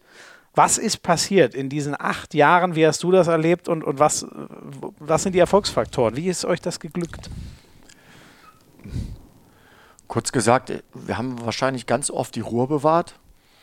Ähm, ich denke, dass ähm, es schon auch gerade in der Anfangszeit Phasen gab, wo wir, wo wir viele Rückschläge hatten, viele Tiefpunkte, wo es nicht so gut lief, ähm, wo wir sicherlich auch ein paar äh, Kaderentscheidungen nicht gut und sehr blauäugig noch als junger Trainer getroffen habe.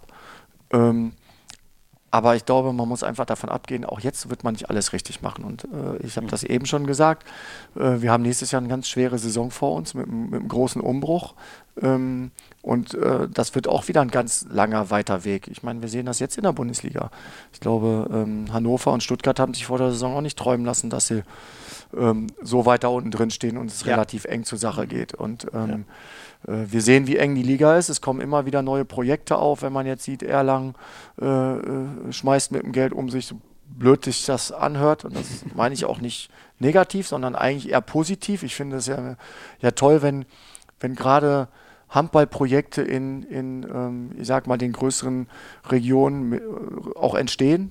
Genauso ja, wie Hamburg. Metropolregion äh, Nürnberg, genauso nennen sie genau. es ja, glaube ich. Und auch, ja. ähm, genauso auch Hamburg. Ähm, ich glaube, für Hamburg gibt es nur den einen Weg dann auch wirklich wieder schnell groß zu denken und nicht, wir wollen jetzt mal drei Jahre die graue Maus der Liga sein und uns irgendwo retten, sondern sie gehen ja den Weg voll rein und wir wollen zusehen, dass wir so schnell wie möglich uns etablieren und wahrscheinlich im gesicherten Mittelfeld sein und dann auch wieder den Weg ganz nach oben zu gehen. Mhm. Und äh, das ist ja eigentlich für unsere Sportart auch immens wichtig. Und ähm, deswegen sehe ich das auch nicht negativ. Und ähm, mhm. ich glaube, wir brauchen so Projekte auch wie Erlangen. Und ähm, ich glaube, ähm, wir müssen weiter. Und das ist, wir sind nun mal ein Verein, der jetzt nicht in der, in der größten Region ist, aber wir sind hier in einer, in einer tollen Wirtschaftsregion und wir müssen, ähm, ich glaube, weiter sportlich hart arbeiten, damit wir, damit wir da mithalten können. Mhm. Kannst du nochmal, was hat es eigentlich damit auf sich gehabt? Da stecke ich jetzt wirklich gar nicht drin, warum man das Lippe noch dran äh, gehangen hat an, an Lemgo. Soll das irgendwie eine Verbundenheit damit, das, mit der Region Ja, das ist eigentlich hauptsächlich dadurch entstanden, damit du weißt, wo Lemgo ist.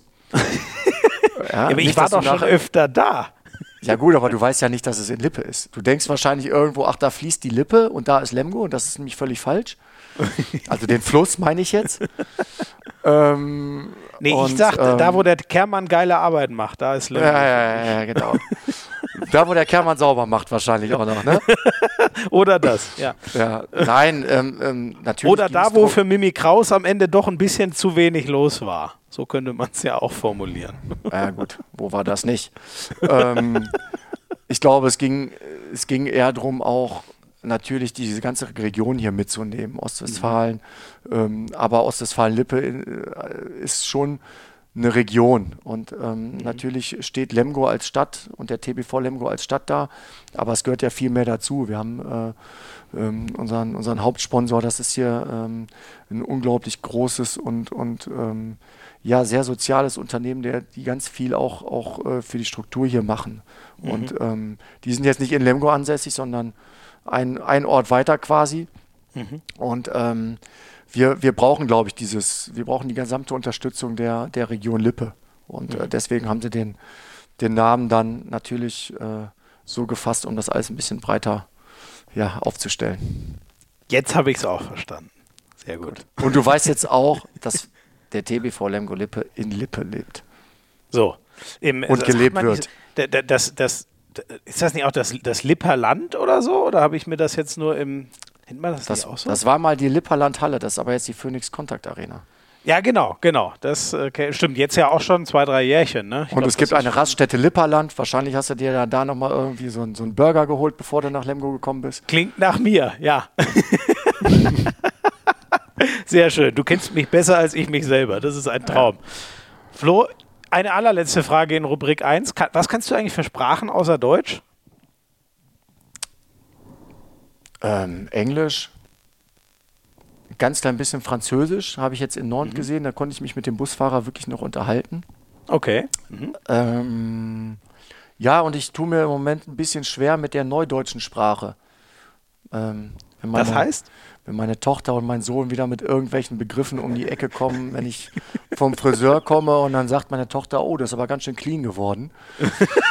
ähm, mit der Clean Sprache heißt dann viel weggeschnitten oder? ja, wahrscheinlich. Äh, und ähm, da tue ich mir ja ein bisschen schwer mit, aber ich versuche es natürlich zu verstehen. Aber manchmal verstehe ich es nicht. Aber da bist du ja ein bisschen besser drin durch die ganzen ähm, Podcasts und äh, sozialen Medien. Äh, da lernt man das ja ganz schnell. Ich glaube ehrlich gesagt, gefühlt für, für, die, für die Kinder in dem Alter, die von clean und fresh und keine Ahnung reden, bin ich wahrscheinlich eher ein Boomer, als dass ich zu ihnen gehöre, habe ich so das Gefühl. Da, da ist man sehr schnell raus, auch wenn man sich noch gar nicht so alt fühlt. Ähm, Flo, ich danke dir schon mal sehr. Ähm, ist übrigens so, also jetzt die, die neue frische Sprache der Jugend kann euch das, was ich euch gleich kurz vorstellen möchte, nicht beibringen, aber Französisch zum Beispiel könntet ihr lernen mit einem unserer Partner. Bis gleich. Ich war ja letzten Herbst in Barcelona, eine wunderschöne Stadt. Und dann einmal habe ich mir einen Kaffee gekauft und ähm, ich habe nicht verstanden, dass die Verkäuferin 2,50 Euro von mir wollte. Das war so peinlich, weil ich wirklich nicht mehr, das 2 habe ich noch verstanden, aber das Cinque Chante oder keine Ahnung, irgendwie so das 50, ich habe es einfach nicht verstanden. Dann musste mir das in Zeichensprache, oh Gott, ich darf gar nicht drüber reden. Ich habe mir dann gesagt, ey, du bist so oft in Italien und Spanien, lern verdammt nochmal zumindest das Einfachste in dieser Sprache. Und das geht perfekt mit Bubble. 14 Sprachen sind drin. Ich finde so die gängischen europäischen, habe ich alle gefunden auf der Bubble-Seite. Hast kurze Lektionen, also auch wenn du nicht so viel Zeit hast, kannst du jeden Tag ein bisschen was lernen. Grammatik ist komplett mit drin, also ihr lernt die Sprache auch einfach mit guten Tipps richtig sauber. Besonders cool finde ich in alltagsnahen Dialogen und mit Spracherkennungsfunktion. Die App von Bubble sagt euch also auch gleich Aussprache, hm, geht noch mehr oder ey, das war schon gut. Und ihr kriegt sechs Monate for free, wenn ihr sechs Monate bucht. Auf gut Deutsch ein ganzes Jahr Sprache lernen, nur ein halbes Zahlen. Das ist echt ein Hammer. Mit dem Code HARZ, H-A-R-Z, könnt ihr ja leicht merken, wenn ihr diesen Podcast hier hört, Hand aufs Harz. Den könnt ihr einlösen auf bubble.com slash audio und zwar bis zum 31. Mai. Alle Infos findet ihr auch in den Show Notes.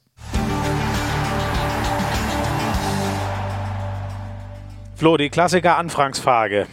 Wie ging das bei dir los mit dem Handball? Wie bist du zum, zu unserem Lieblingssport gekommen? Ganz klassisch.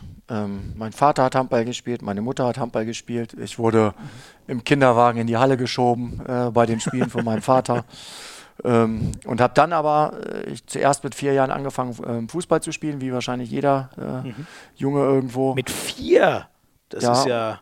Und habe dann ähm, mit sechs Jahren angefangen, Handball zu spielen und das dann auch immer parallel gemacht. Und ähm, ja, das war so die, die Anfänge bei der HG Büttgen ähm, in meiner Heimat. Das ist so, ähm, Neuss bist du geboren, ne? Ist das dann auch so Düsseldorfer Raum, Büttgen? Liegt das da Also auch? Büttgen liegt quasi, um für dich einfach zu halten, ziemlich genau zwischen Düsseldorf und München-Gladbach. Okay, ja. Da kann ich mir Mittendrin. grob was drunter vorstellen. Also so äh, zwei, drei Stunden westlich äh, von Lippe. Und ein bisschen Ja, genau. südlich. Zwei Stunden 15 fahre ich von Lemgo nach, Lem nach, nach Büttgen. Siehst du, du weißt es natürlich sogar ganz genau. Ähm, und ähm, stand es dann irgendwann aber auch vor der Wahl, Handball oder Fußball oder ging lange beides? Ja, ähm, ich äh, bin ja in der glorreichen Zeit groß geworden des Boris Becker. Und ähm, ich hatte dann. Ach, Tennis wirklich war auch noch mit dabei. So mit äh, 19 Jahren kam dann die Boris Becker Zeit und ähm, da bin ich dann zum Tennis noch gegangen. Mhm. Meine Eltern haben irgendwann gesagt, drei Sportarten, du machst eh schon den ganzen Tag nur Sport, das, das funktioniert irgendwann nicht. Und Fußball war ich, glaube ich, auch kein schlechter. Ähm, Mhm. Und ähm, habe dann aber gesagt, äh, beim Handball bleibe ich.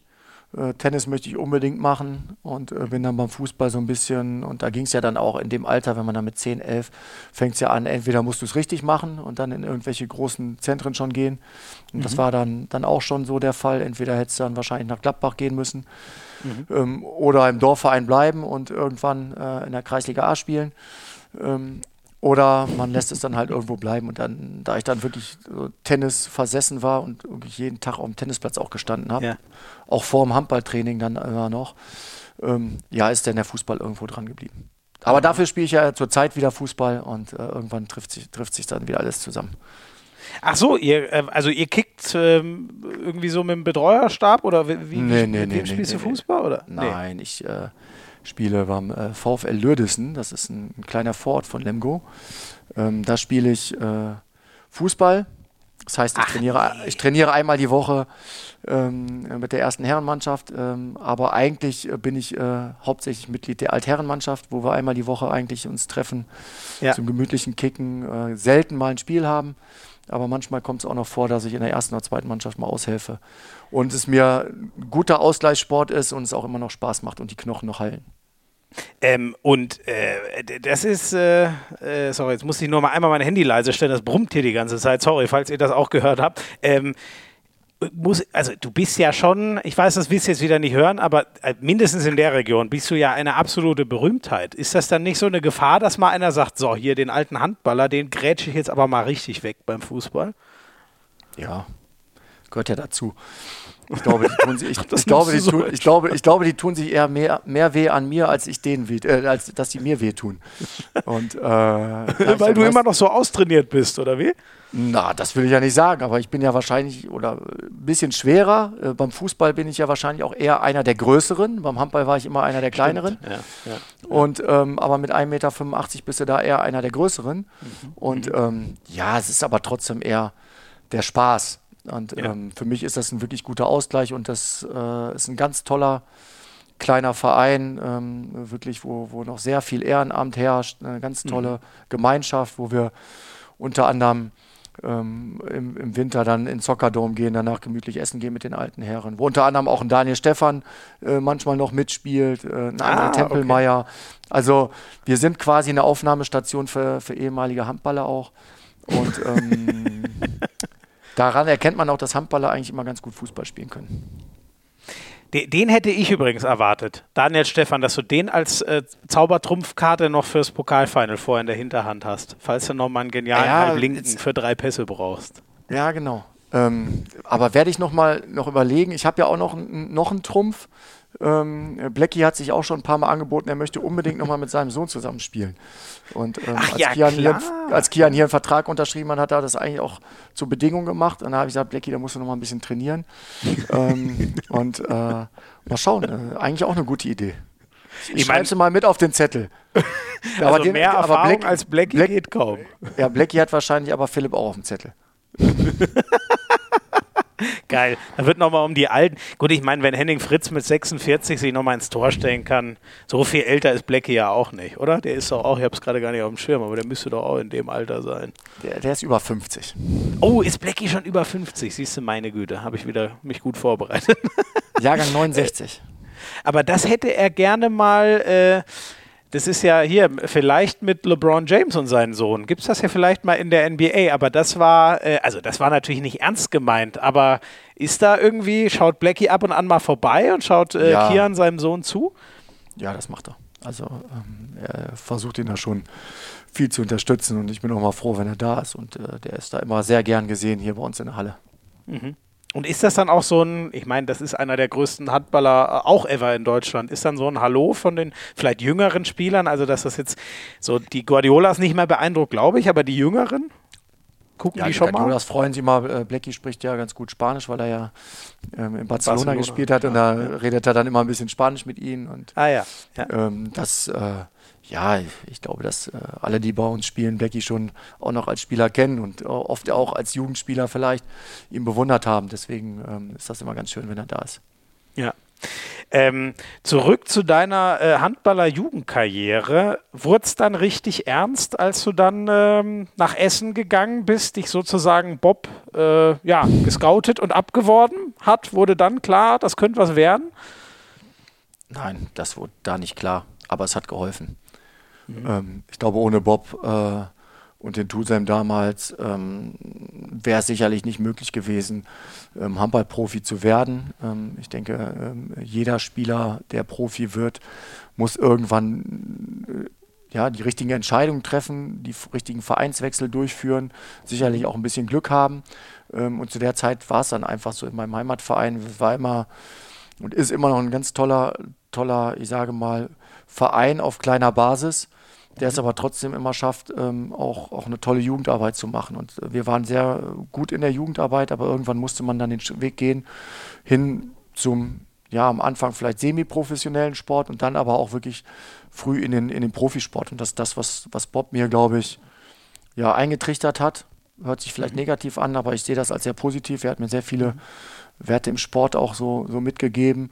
Und ähm, es war auch eine sehr lehrreiche Zeit, weil da kommt man dann als, ich sage mal in Anführungszeichen, bester Spieler von einem, von einem Dorfverein hin mhm.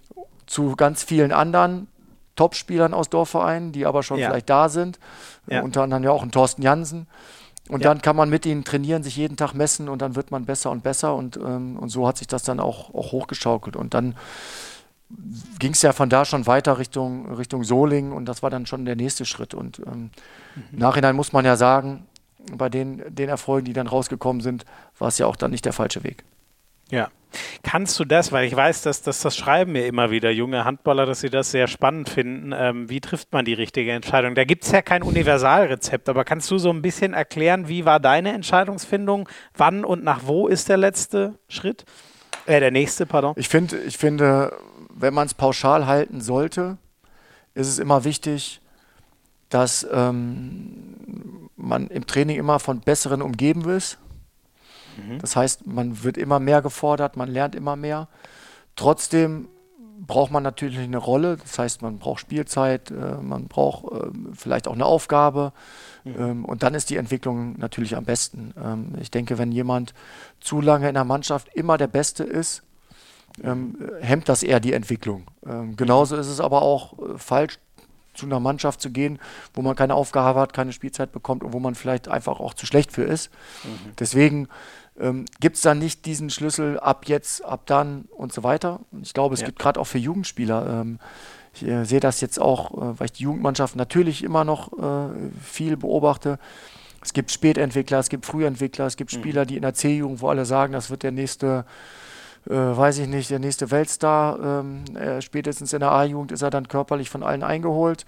Dann gibt es. Spieler, die, denen sieht man ganz früh was ganz Spezielles an. Mhm. was so Spielintelligenz angeht. Die schaffen es aber vielleicht dann körperlich nicht, diesen letzten Schritt zu machen. Und ähm, ich glaube, das Wichtigste ist, dass man immer mit sich mit Besseren umgibt, soweit das möglich ist. Mhm. Natürlich mhm. äh, wird es jetzt vielleicht für einen Sander Sargosen schwer, sich immer nur mit Besseren zu umgeben.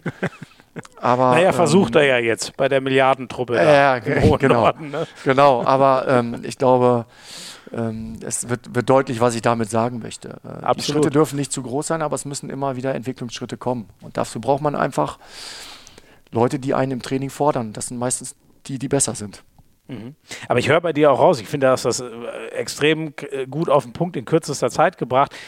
So ein, so ein Gespräch mit dem Trainer, weil du sagtest, eine Aufgabe scheint dann sehr wichtig zu sein. Ne? Also hört man ja von vielen Spielern auch oft, der Trainer hat mich im Endeffekt überzeugt, der hat genau das Richtige für, mit mir vor. So. Ja, das ist ja, ähm, als Trainer bist du ja nicht dafür da, jetzt ein tolles Training zu machen. Also solltest du vielleicht auch, aber ich glaube, mhm. das macht keinen tollen Trainer aus, sondern es sind viele Kleinigkeiten. Mhm. Und ähm, jeder Trainer, gehe ich mal von aus, hat so einen gewissen, ja, einen gewissen Ablauf, den er für, für eine gute Mannschaft auch braucht oder eine gewisse Struktur.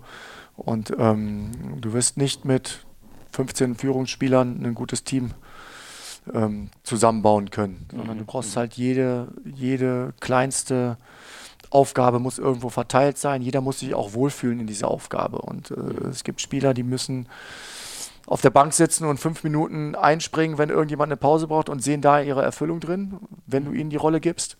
Mhm. Und bringen dann diese Leistung, die du brauchst. Und es gibt Spieler, die müssen halt vielleicht viel länger spielen und die entscheidenden Situationen machen. Und ähm, mhm. so muss ein Team zusammenwachsen. Und das ist ja im, Jugendsport oder im Amateursport genauso wie im Profisport. Ich glaube, da sieht man immer wieder irgendwo auch, auch ähm, Parallelen. Ähm, und übrigens genauso in der Arbeitswelt. Also ich glaube, in jedem Team, mhm. ähm, sei es äh, in einer, in einer riesengroßen großen Unternehmen oder in kleinen Unternehmen, sind ja überall Teams vorhanden. Und ähm, da ist auch nicht jeder gleich, aber jeder braucht irgendwo eine Rolle, wo er sich wohlfühlt und dann auch seine Leistung bringen kann. Mhm. Ich finde auch, das finde ich sehr spannend. Gibt ja auch viele Sportler, die dann in so Firmen gehen, Vorträge halten, vermutlich wegen genau dem, ne? Weil beim, beim Sport, da guckt jeder drauf und man sieht halt gefühlt sehr direkt, wann so eine Teamchemie und eine Aufgabenteilung nicht funktioniert. Ne? Also kann man wahrscheinlich schon einiges rüberleiten, so für die Wirtschaft. Ist das so?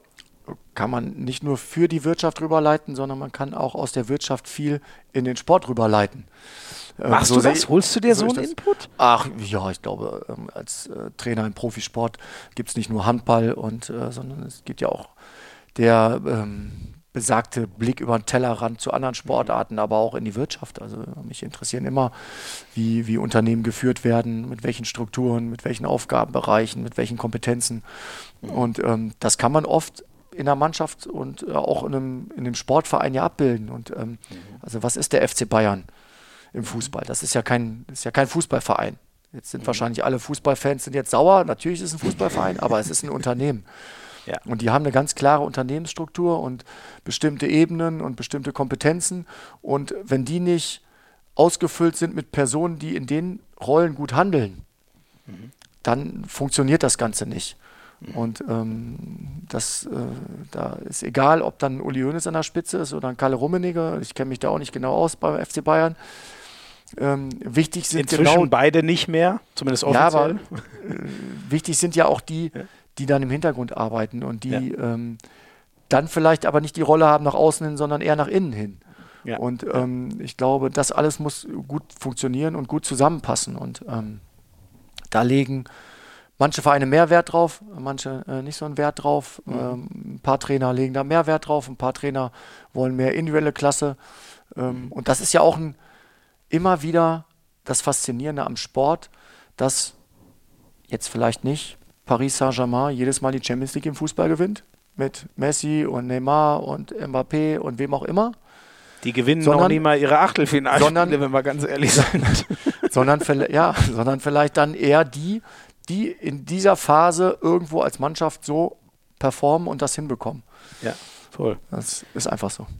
Aber sag mal, wir müssen jetzt nicht Sorgen machen, dass du irgendwann äh, CEO oder CFO bei irgendeiner Firma im, im Lipperland wirst, sondern du, du wirst schon, du bleibst schon im Handball, oder?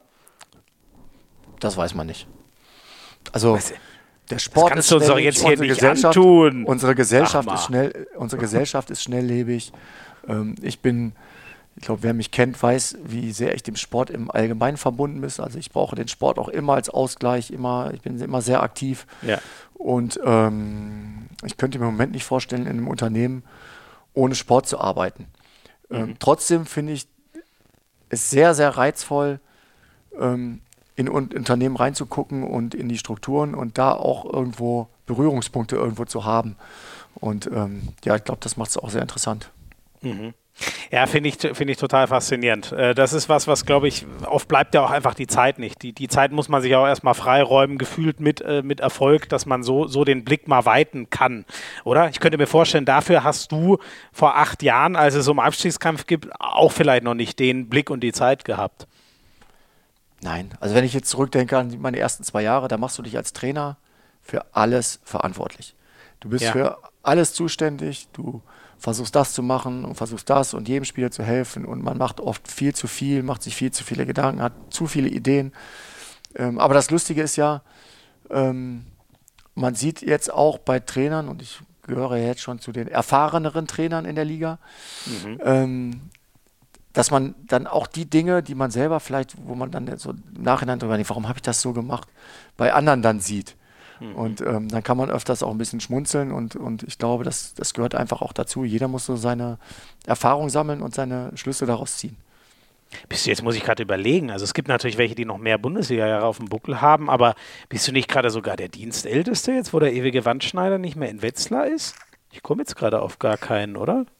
Gibt es irgendwen, der dienstälter ist als du, wenn ich es gerade mal so im Kopf durchgehe? Die sind alle deutlich frischer bei ihrem Verein zumindest als du, ne?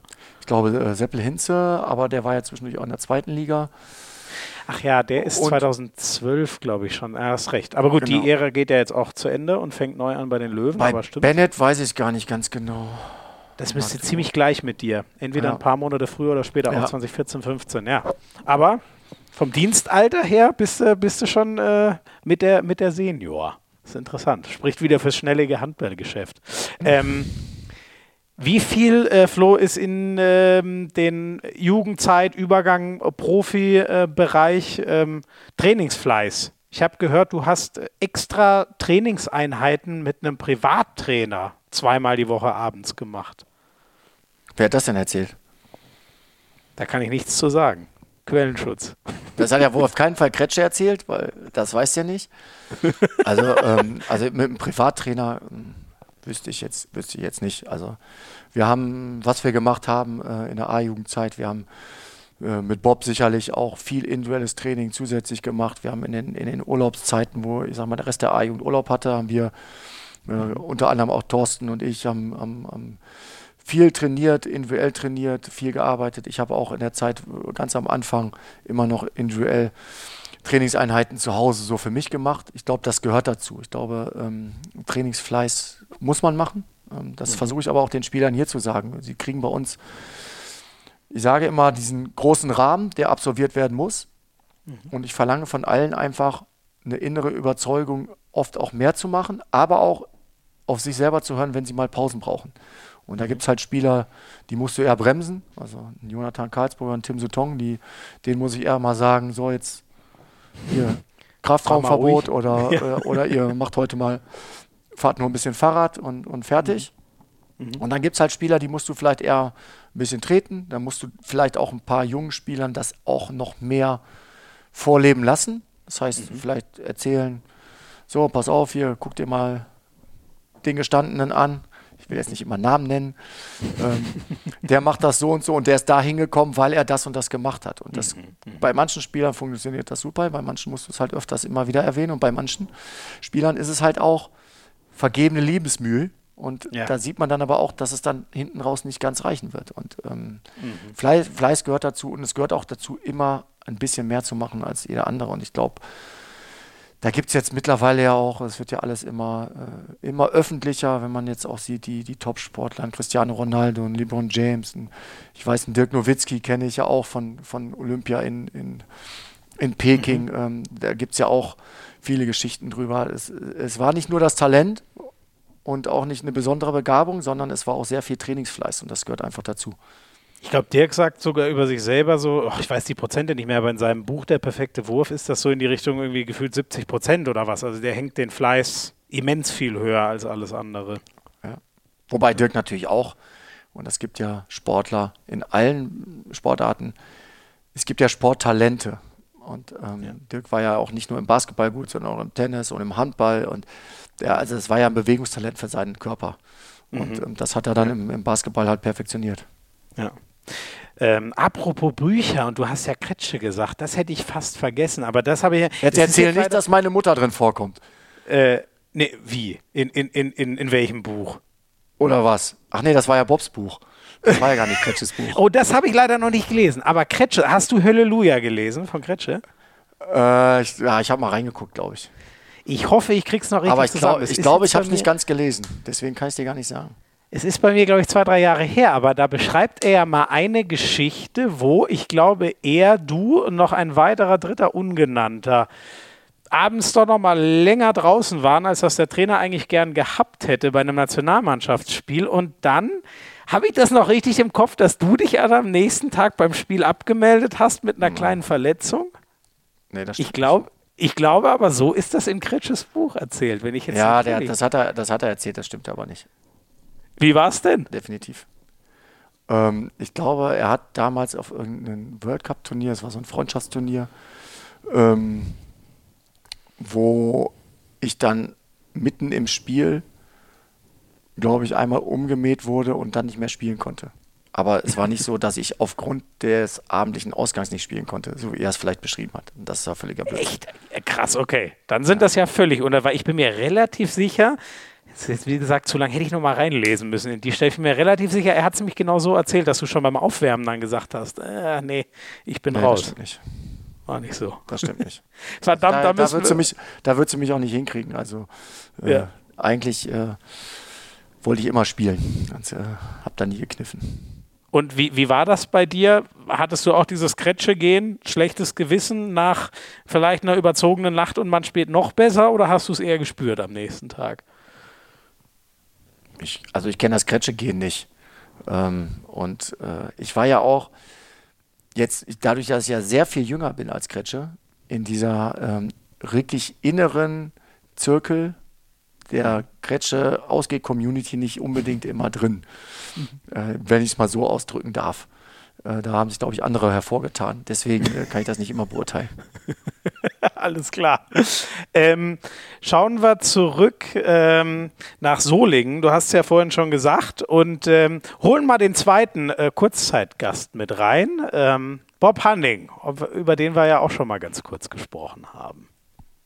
So, lieber Flo, nun ist es bei Hand aus Harz mal an der Zeit, dich zu revanchieren. Natürlich kann ich viele, viele Geschichten erzählen über dich und mit dir. Das, was mir natürlich immer in Erinnerung bleibt, ist äh, das Erlebnis bei deinen Eltern auf dem Sofa in Karsbüttgen, wo ich sie davon überzeugen musste, wie man äh, bei einer Frau um die Hand anhält, äh, bei den Schwiegereltern, dass der Wechsel zum Tusem Essen für dich die richtige Entscheidung ist. Und deine größte Sorge war es, dass die schulischen Leistungen bei dir dazu führen würden, dass du nicht zum TUSAM wechseln darfst. Aber wir haben damals beide den Eltern versprochen, dass deine schulischen Noten besser werden und du hast es tatsächlich bewiesen, indem du auf der Fahrt anderthalb Stunden von Karlsbüttgen zum TUSAM und wieder zurück auch zwischendurch was für die Schule getan hast und ein vernünftiges Abitur hingelegt hast. Was mir auch noch einfällt, war, dass es äh, fast gar nicht dazu gekommen wäre, nachdem du dann nämlich bei uns angefangen hast. Ich dir gesagt habe, du sollst in der A-Jugend spielen, du noch ein bisschen klammheimlich in Karlsbüttgen den Quirinus Cup auch noch spielen spielen wolltest und das äh, bei mir noch zu einer großen Verstimmung geführt hat. Und das hätte uns fast wieder voneinander getrennt, aber Gott sei Dank nur fast. Hast dich dann zum tollen Nationalspieler, ich erinnere mich auch noch an das erste Spiel gegen China, entwickelt und deine herausragenden Leistungen als Trainer sind ja für jeden auch sichtbar. Also hab viel Spaß, sorg dafür, dass Schmiso nicht wieder maßlos überzieht. Mich hat er zwei Stunden 16 gequält.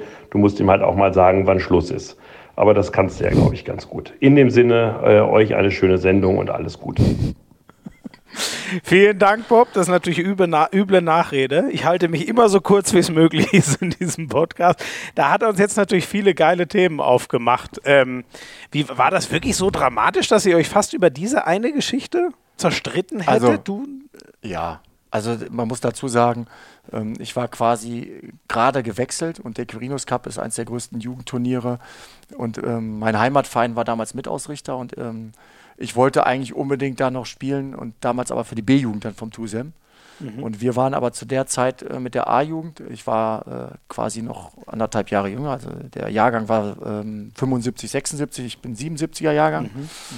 Und ähm, hätte eigentlich noch B-Jugend spielen können und wollte unbedingt dieses Turnier spielen. Und dann hat der B-Jugendtrainer vom TUSEM gesagt, ja, kannst ruhig mitspielen. Und äh, wir hatten aber Bob nicht Bescheid gesagt. ähm, und ähm, als Bob das dann mitbekommen hat, da war er wirklich sehr sauer. Und ähm, ja, ich glaube, ich musste auch beim nächsten Freundschaftsspiel von der A-Jugend, wo wir uns, glaube ich, auf die westdeutsche Meisterschaft vorbereitet haben, ähm, hatte ich mich gefreut zu spielen. Und dann hat er mich draußen im Regen zum Laufen geschickt. Nein. Das war ein sehr harter, langer Lauf und äh, ich saß dann nachher wirklich ja, sehr geläutert in der Kabine. Ähm, und dann hat das, und das muss man auch bei Bob äh, oder Bob zugutehalten, er hat, äh, gibt einem dann immer auch eine zweite Chance und ähm, ja, die habe ich dann aber genutzt und habe es dann auch, äh, ja, vielleicht äh, irgendwann auch verstanden. Schon, am Anfang, okay. am Anfang, natürlich nicht, weil ich wollte eigentlich ja nur Handball spielen. Ich habe ja. damals ja nicht verstanden, warum ich nicht in der B-Jugend zusätzlich noch spielen konnte. Ja, ja, okay. So oft ist es misslungene Kommunikation wahrscheinlich allein, ne? Wenn man mal gesprochen hätte, vielleicht wäre alles ganz anders gewesen. Aber es ist ja, ist interessant. Ähm, der, der, Paul Drucks hat ja so eine ähnliche Geschichte hier mal erzählt, dass er beim ersten Training äh, so die Übung nicht ganz richtig mitgemacht hat und dann hat ihn Bob direkt mal aufs Zimmer geschickt und da war er ganz raus. Also der scheint, scheint schon eine disziplinarisch harte Hand zu haben. Ähm, Stimmt es, dass du sogar bei ihm gewohnt hast eine Zeit lang, bei Bob? Nee, eigentlich nicht. Nee? Ich habe äh, in der Zeit, wo, wir, wo ich dann nach Solingen gewechselt bin und aber noch äh, zu Hause gewohnt habe wegen äh, des letzten Jahres fürs Abitur, mhm. ähm, habe ich öfters mal nach Spielen äh, eher bei der Familie Jansen gewohnt. Äh, mhm. Da wurde ich quasi mit, mit durchgezogen und okay. ähm, ja, das weiß ich auch immer noch zu schätzen. Ähm, aber bei Bob jetzt äh, gewohnt habe ich nicht. Nee. Ja. Wie, wie war denn die Zeit? Also er hat dich nach Essen geholt, er hat dich mit nach Solingen genommen, ihr seid zusammen deutscher A-Jugendmeister äh, geworden, ähm, äh, in die Bundesliga zusammen aufgestiegen. Welchen, wie war er zu dir und welchen Einfluss hatte er so auf dich und deine Karriere? Ja, also das, was ich eben ja schon auch gesagt habe. Also ich glaube, Bob hat einem ähm, aufgezeigt, was Leistungssport ist, was auch dieser, mhm. dieses ganze Verhalten ähm, ähm, beinhaltet und ähm, hat uns natürlich auch immer wieder ja, gekitzelt, das noch mehr aus uns rauszuholen. Und er hatte ja schon immer einen sehr weiten Horizont, was auch Trainingsmöglichkeiten angeht. Er hat uns sehr früh ähm, zum Krafttraining geführt, aber auch mit Methoden, die es vielleicht damals beim Handball noch nicht so implementiert waren. Ähm, er hat immer sehr viel von uns gefordert, aber auch uns ja immer den, den Blick für andere Dinge gegeben. Und ähm, äh, das war, das war wirklich, ja, wirklich herausragend. Und wir haben es wir dann geschafft, ähm, uns unter, unter seiner ja, Führung da zu entwickeln. Er hat uns auch natürlich immer, und das muss man auch sagen, Plattformen gegeben, wo wir uns entwickeln können. Also ich weiß, Thorsten und ich ähm, sind nach Solingen gekommen als äh, A-Jugendspieler und er hat uns quasi als ersten Links- und ersten Rechtsaußen verpflichtet ähm, in eine Mannschaft, die unbedingt in die zweite Liga aufsteigen wollten und ähm, hat uns das Vertrauen gegeben und diese Plattform und das äh, hat auch nicht jeder gemacht und mhm. mhm. ähm, ich glaube, das war für uns natürlich ähm, ja, genau zum richtigen Zeitpunkt immer der richtige Entwicklungsschritt. Und ähm, ich weiß auch noch, trotzdem war es dann, glaube ich, auch die richtige Entscheidung. Ich bin ja dann ähm, 99 nach Lemgo gegangen, quasi von, von Bob weg. Mhm. Thorsten ist noch ein Jahr geblieben, weil bei mir einfach der nächste Schritt schon, schon sein musste. Das, was du vorhin beschrieben hast, so in genau, etwa. Genau, und, neue und, Aufgabe. Und wir sind, wir sind auch im, da im, im, sehr guten Auseinandergang und er war sehr stolz drauf, ähm, dass ich dann die nächsten Schritte machen konnte und auch da ja die Leistungen gebracht habe. Und wir sind ja dann auch in der Nationalmannschaft immer so ein bisschen verbunden geblieben. Mhm. Ähm, zu, zu, Toto kommen wir auch gleich noch. Ähm, ist es denn, wie siehst du denn, also du weißt ja, dass äh, Bob nicht unumstritten ist im deutschen Handball. Wie siehst du diese Seite, dieses Polarisierende, was er hat? Kannst du die Kritik an ihm verstehen oder, oder sagst du, ey, der macht doch im Endeffekt schon vieles zum Guten? Ja, ich kann äh, vieles verstehen.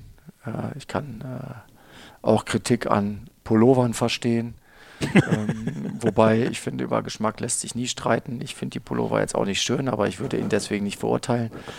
Ähm, also ich gehört ja einfach und ich, ja und es gehört einfach zu Bob auch dazu und ich freue mich auch immer, wenn ich wieder einen neuen sehe. Ich habe heute den ja. Post mit Igor Vori gesehen, musste ich auch schmunzeln. Oh, Deswegen, was hat er da wieder angehabt? Auch wieder so ein Ich, ich kann es schwer beschreiben. ähm, auf jeden Fall ist das doch einfach sein Ding. Und ähm, was, ich, was ich sehr schätze an Bob, er, er sagt ganz klar seine Meinung. Er hat ganz klare Ziele, die sicherlich auch, je höher man in der Spitze kommt und je mehr Leute man quasi zusammenfügen muss, gibt es immer mehr Gegenwind. Und ähm, ich glaube, das hatten wir gerade in der Anfangszeit auch beim Deutschen Handballbund. Mhm. Ähm, er hat viele Dinge eingerissen, da auch vielleicht nicht immer den richtigen Weg gewählt. Ähm, ich glaube, ähm, so selbstkritisch ist er aber, dass er das auch selber beurteilen kann. Mhm. Ähm, ich glaube, dass da der Deutsche Handballbund sehr viel auch mit erreicht hat. Mhm. Ähm, und ich glaube, es sind immer besser diejenigen, die Dinge tun und anpacken und auch mal auf Gegenwind stoßen und auch auf Kritik stoßen, das gehört immer dazu, als diejenigen, die immer nur Dinge ja, irgendwo hinterfragen, äh, immer nur Probleme sehen, aber nie irgendwo ein ne, Teil der Lösung sein wollen. Und ja. ähm, ich glaube, man braucht so ein bisschen Visionen auch. Ähm, Vision und äh, Streitkultur höre ich immer von genau. vielen Sportarten, die gerne so nächste Schritte gehen. Ja, würden, und, ne? und ähm, ich, ich, ich denke, dass, ähm, dass er da sehr viel polarisiert hat, äh, dass das dazugehört, aber ich sehe das nicht immer kritisch. Ich, ich finde auch, ähm, es ist in unserer Kultur ja auch wichtig, dass wir, dass wir stattfinden, dass wir nicht irgendwo immer nur schwarz-weiß durch die Gegend laufen, sondern ja. vielleicht auch ein paar Farbtupfer unterbringen. Und dazu gehört halt auch Kritik und auch andere Meinungen. Und ähm, ich kenne Bob auch als jemand, der andere Meinungen akzeptiert, äh, die er dann vielleicht manchmal hinterfragt, aber ähm, er hat seine Vorstellung, aber ähm, ja, ich glaube, mit ihm kann man viele Dinge auch sehr gut sehr gut diskutieren. Und ähm, ich habe ein sehr gutes Verhältnis mit ihm. Wir, wir telefonieren regelmäßig, mhm. ähm, reden gerne über alte Zeiten, aber mhm. natürlich auch immer mal über aktuelle. Mhm. Und ähm, ich finde, ähm, so im Ganzen ähm, bin ich immer nicht der Freund davon, äh, weil ich kenne ja die ganzen Kritiker auch und viele Kritiker ähm, in, in manchen Bereichen, manche Dinge tun dem Handball dann eher nicht gut, sondern äh, wir sollten, glaube ich, eher alle versuchen, in eine Richtung zu fahren und nicht immer nur gegeneinander zu kämpfen. Mhm, mhm. Ich glaube, wer noch mal, also ich habe auch noch mal einen anderen Blick auf ihn bekommen. Also bei mir eher, ich hatte jetzt auch gar keinen negativen oder so, sondern einfach, es hat mich erweitert. Ich fand es wahnsinnig spannend, mal über zwei Stunden mit ihm zu reden. Aber haben ja sicher die jetzt, viele, die jetzt hier zuhören, die die, die Folge bestimmt auch gehört. 1999, Flo, du hast schon gesagt, der, der Schritt nach Lemgo, der TBV Deutschland, das ist auch so meine, da war ich neun Jahre alt damals, äh, das ist auch so eine meiner Erinnerungen, das war, also gefühlt, ich weiß nicht, ob das bei euch auch so war, aber wenn man jetzt nicht eh schon Die Hard Kiel oder was weiß ich was Fan war, gefühlt war doch halb Handball Deutschland Fan von Lemgo auf einmal, weil ihr halt so in großen Teilen die deutsche Nationalmannschaft wart. So war es bei mir zumindest. Ja, ich glaube, ähm, auch da hat sich das ja entwickelt. Also ich bin 99 nach Lemgo gekommen, zu einer Mannschaft, die schon Erfolg hatte. Die waren 97 deutscher Meister geworden, ich glaube 96 den Pokal gewonnen. Ähm, das war eine Mannschaft mit, mit schon vielen wirklich großen Stars. Aber ähm, in der Zeit dann so am Scheideweg bleiben wir wieder dran und spielen um Titel mit oder macht Kiel alles alleine und, mhm. und der SC Magdeburg. Und ähm, dann gab es so ein, zwei Jahre, wo sich die Mannschaft dann auch finden musste und dann auch natürlich so ein bisschen über die Nationalmannschaft. Das war dann der Weg hier in Lemgo.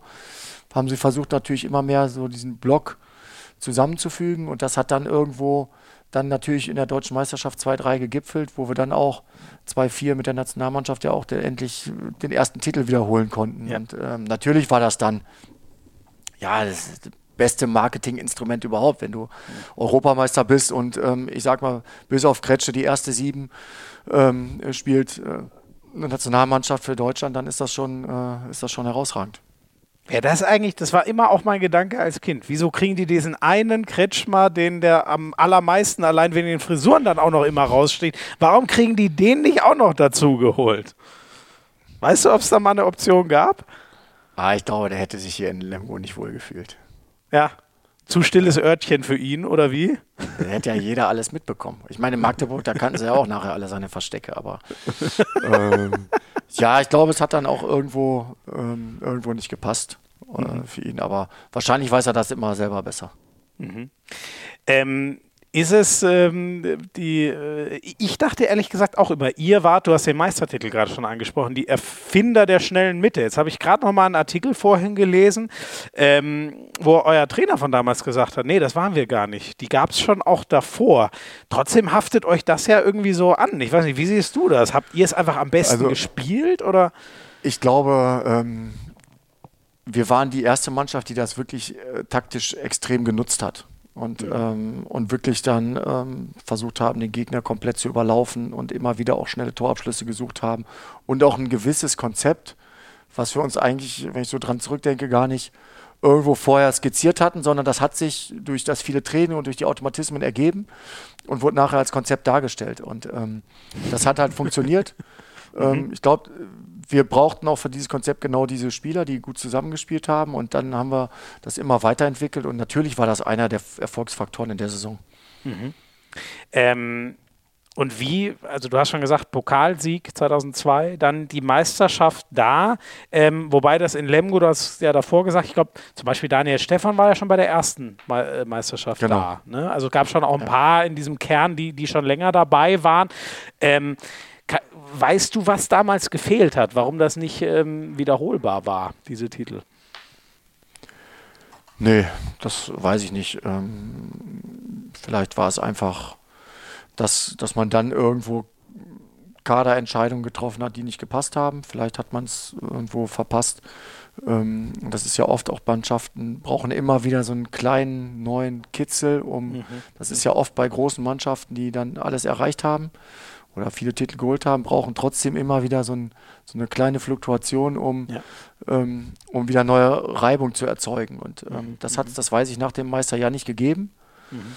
Ähm, und dann war halt auch alles eng beieinander. Also ich weiß, dass Flensburg, äh, Kiel, wir waren alles, es waren wirklich ganz enge, enge äh, Spiele immer und waren alle sehr nah beieinander. Mhm. mhm. Ähm, Wie, wie war das für dich, ähm, deutscher Meister zu werden? Ich habe jetzt so oft schon Leute danach gefragt, was, was war denn das Größte? Und oft kommt dann doch, ey, deutsche Meisterschaft ist so verdammt schwer und es geht über eine ganze Saison. Ist das bei dir schon auch äh, der Karrierehöhepunkt oder wie siehst du die Meisterschaft? Also äh, als, als Sportler ist für mich mit Abstand Olympia das Allergrößte.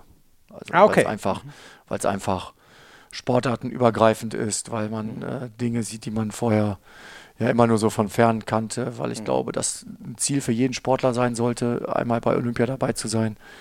Mhm. Ähm, ich habe ja das Glück, dass ich wenigstens eine Silbermedaille habe. Äh, leider hat es zu Gold nicht gereicht. Mhm. Ähm, aber natürlich ist geil, dass du es direkt so sagst. Ne? Aber ist das, wann lernt man das, sich über die Silber zu freuen und nicht mehr über die verpasste Goldene zu ärgern? Also ich hoffe, dass es bei dir inzwischen so ist. Ja, ich, ich freue mich sogar über die drei Olympiateilnahmen. Also wenn man das ja. jetzt Leuten erzählt, die man, die man trifft, die jetzt vielleicht aber nicht so Handball-Insider sind und, ja. und die dann kommen irgendwie, ja, warst du eigentlich auch mal, als Olympia war zum Beispiel, warst du auch mal bei Olympia? Ich so, ja, dreimal. Oder wie dreimal? Bist du wahnsinnig. Also, Geil. und das ja, sind schon, ja. schon schöne Erinnerungen und das können ja auch nicht so viele von sich behaupten. Und ähm, deswegen, das zählt für mich schon als Höhepunkt. Natürlich zählen Titel. Also, mhm. ähm, aber da einen rauszuhauen, ob die deutsche Meisterschaft mehr zählt als der Pokalsieg davor, uh, ob jetzt der Pokalsieg als Trainer ist auch was ganz Besonderes mhm. gewesen. Ähm, ähm, ob die Weltmeisterschaft 2.7, was sicherlich am breitesten, äh, ich sag mal, verankert ist bei allen. Mhm. Ja, alles super für sich und trotzdem, da kommen wir zum Anfang vom Gespräch. Mhm. Ja, es ist halt so, aber soll ich, ja, geil, jetzt, soll ich jetzt hier unter die Decke fliegen? Eigentlich hättest du alles recht dazu, aber das so habe ich dich ja. immer wahrgenommen, zeichnet dich vielleicht auch irgendwie echt aus, dass du das genauso nimmst und vielleicht ja auch ein Erfolgsgeheimnis, dass man sowas reproduzieren kann, äh, sozusagen, und sich nicht, nicht in die Vergangenheit immer wieder zu sehr reinsinkt. Ähm, kannst du Olympia noch mal ein bisschen beschreiben? Weil darüber, ehrlich gesagt, über WM 2007 haben wir schon viel gehört in dem Podcast, aber ist Olympia diese schiere Größe oder ist es mit anderen Leuten aus anderen Sportarten, zum Beispiel einem Nowitzki zusammenzukommen oder was war es für dich? Ja, ich hatte ja vielleicht das Glück, vielleicht auch das Pech, kann man jetzt äh, so oder so sehen. Die erste Olympiade, äh, die ersten Olympischen Spiele waren ähm, in Sydney 2000. Da war ich äh, jüngster Spieler aus dem Team, war mhm. ich glaube, für alles aufgeregt, äh, lief durch die Gegend nur nervös, habe versucht, alles aufzusaugen. Wir haben eigentlich sportlich, sportlich äh, ein sehr gutes Turnier gespielt. Ähm, sind leider im Viertelfinale an einem äh, Aufsetzer an die Latte gescheitert. Äh, sonst hätten wir es wahrscheinlich auch da zu einer Medaille geschafft. Ähm, für mich bitter, weil damals gab es nur zwölf Feldspieler, die eingesetzt werden durften. Und ähm, es war eigentlich so, dass immer nur ein Außen gespielt hat, also ein Links- oder ein Rechtsaußen. Und ich als junger Spieler mir mit Bernd Roos damals ähm, immer die Spiele quasi geteilt hat. Also Heiner Brandt hat gesagt, das erste Spiel spielst du, das zweite der, das dritte wieder du, dann das vierte der und er hat das wirklich so durchgezogen. Ach, krass, okay. Und im Viertelfinale... Völlig leistungsunabhängig und trainingsleistungsunabhängig. Ja, ja. Aber man muss sagen, bei dem Turnier haben wir beide, glaube ich, gute Leistung gebracht mhm. und er hat das so durchgezogen, auch von der ja. Belastung dann. Und im Viertelfinale war halt war Bernd äh, äh, gesetzt und ich saß auf der Tribüne und bei, ich glaube, ich werde das nie vergessen, wie dieser Ball rausspringt, weil ich wahrscheinlich dann im Halbfinale gespielt hätte. Und ähm, ah, ja, das war trotzdem ein Riesenerlebnis, gerade äh, Australien, Sydney, das war, war unglaublich äh, von, vom ganzen Drumherum sicherlich die schönsten Olympischen Spiele, die ich erlebt habe. Mhm. Ähm, ja, dann Athen war sehr leistungsbezogen weil wir da ja auch als Favorit dann als Europameister hingefahren sind. Wir standen sehr groß in der Öffentlichkeit. Wir waren, ich sag mal, das ähm, ja, Aushängeschild auch der deutschen Mannschaft als Mannschaftssportart. Ähm, und alle haben erwartet, wir müssen mindestens eine Medaille holen. Ähm, mhm. Und ich glaube, wir waren da sehr fokussiert und haben es leider im Finale nicht ganz geschafft, aber ähm, denke trotzdem ein großer Erfolg, da Silber zu holen. Mhm. Ähm, ja, und Peking war dann ja eher so ein bisschen, ja, äh, sehr unglücklich alles. Die ganzen Vorbereitungen verlief sehr unglücklich. Wir hatten mhm. viele Verletzungen in entscheidenden Phasen. Dann im ersten Spiel hat sich Pommes noch verletzt.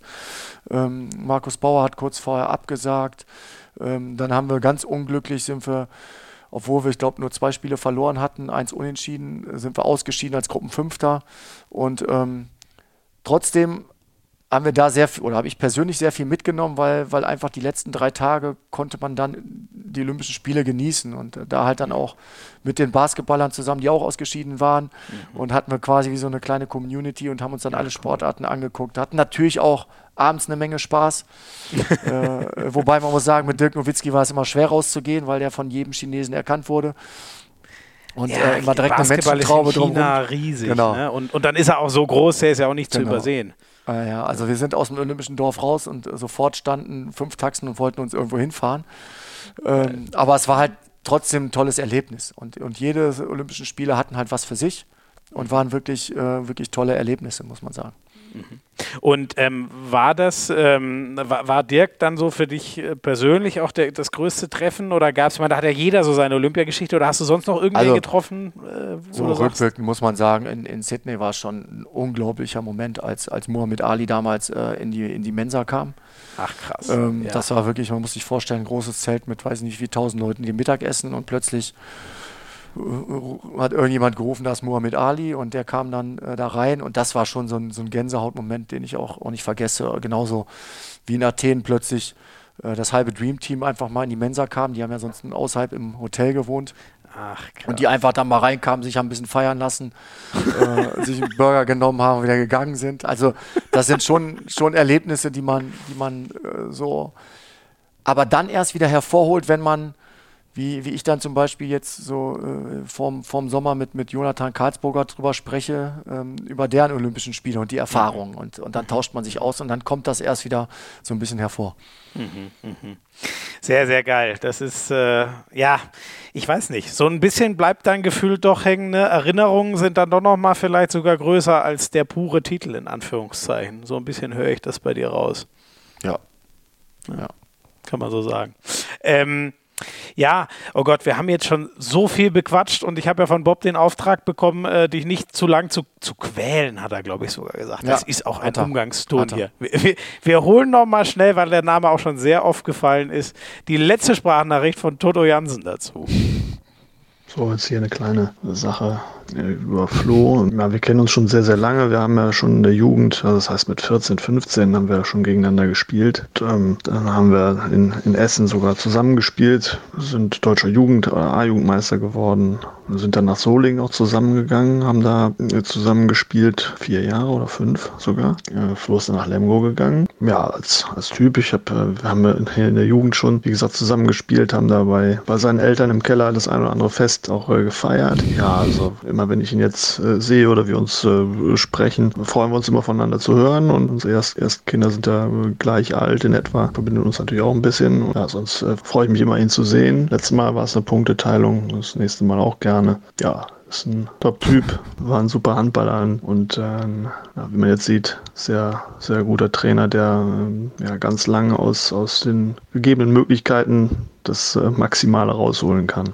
Ja, bis dann. Ciao.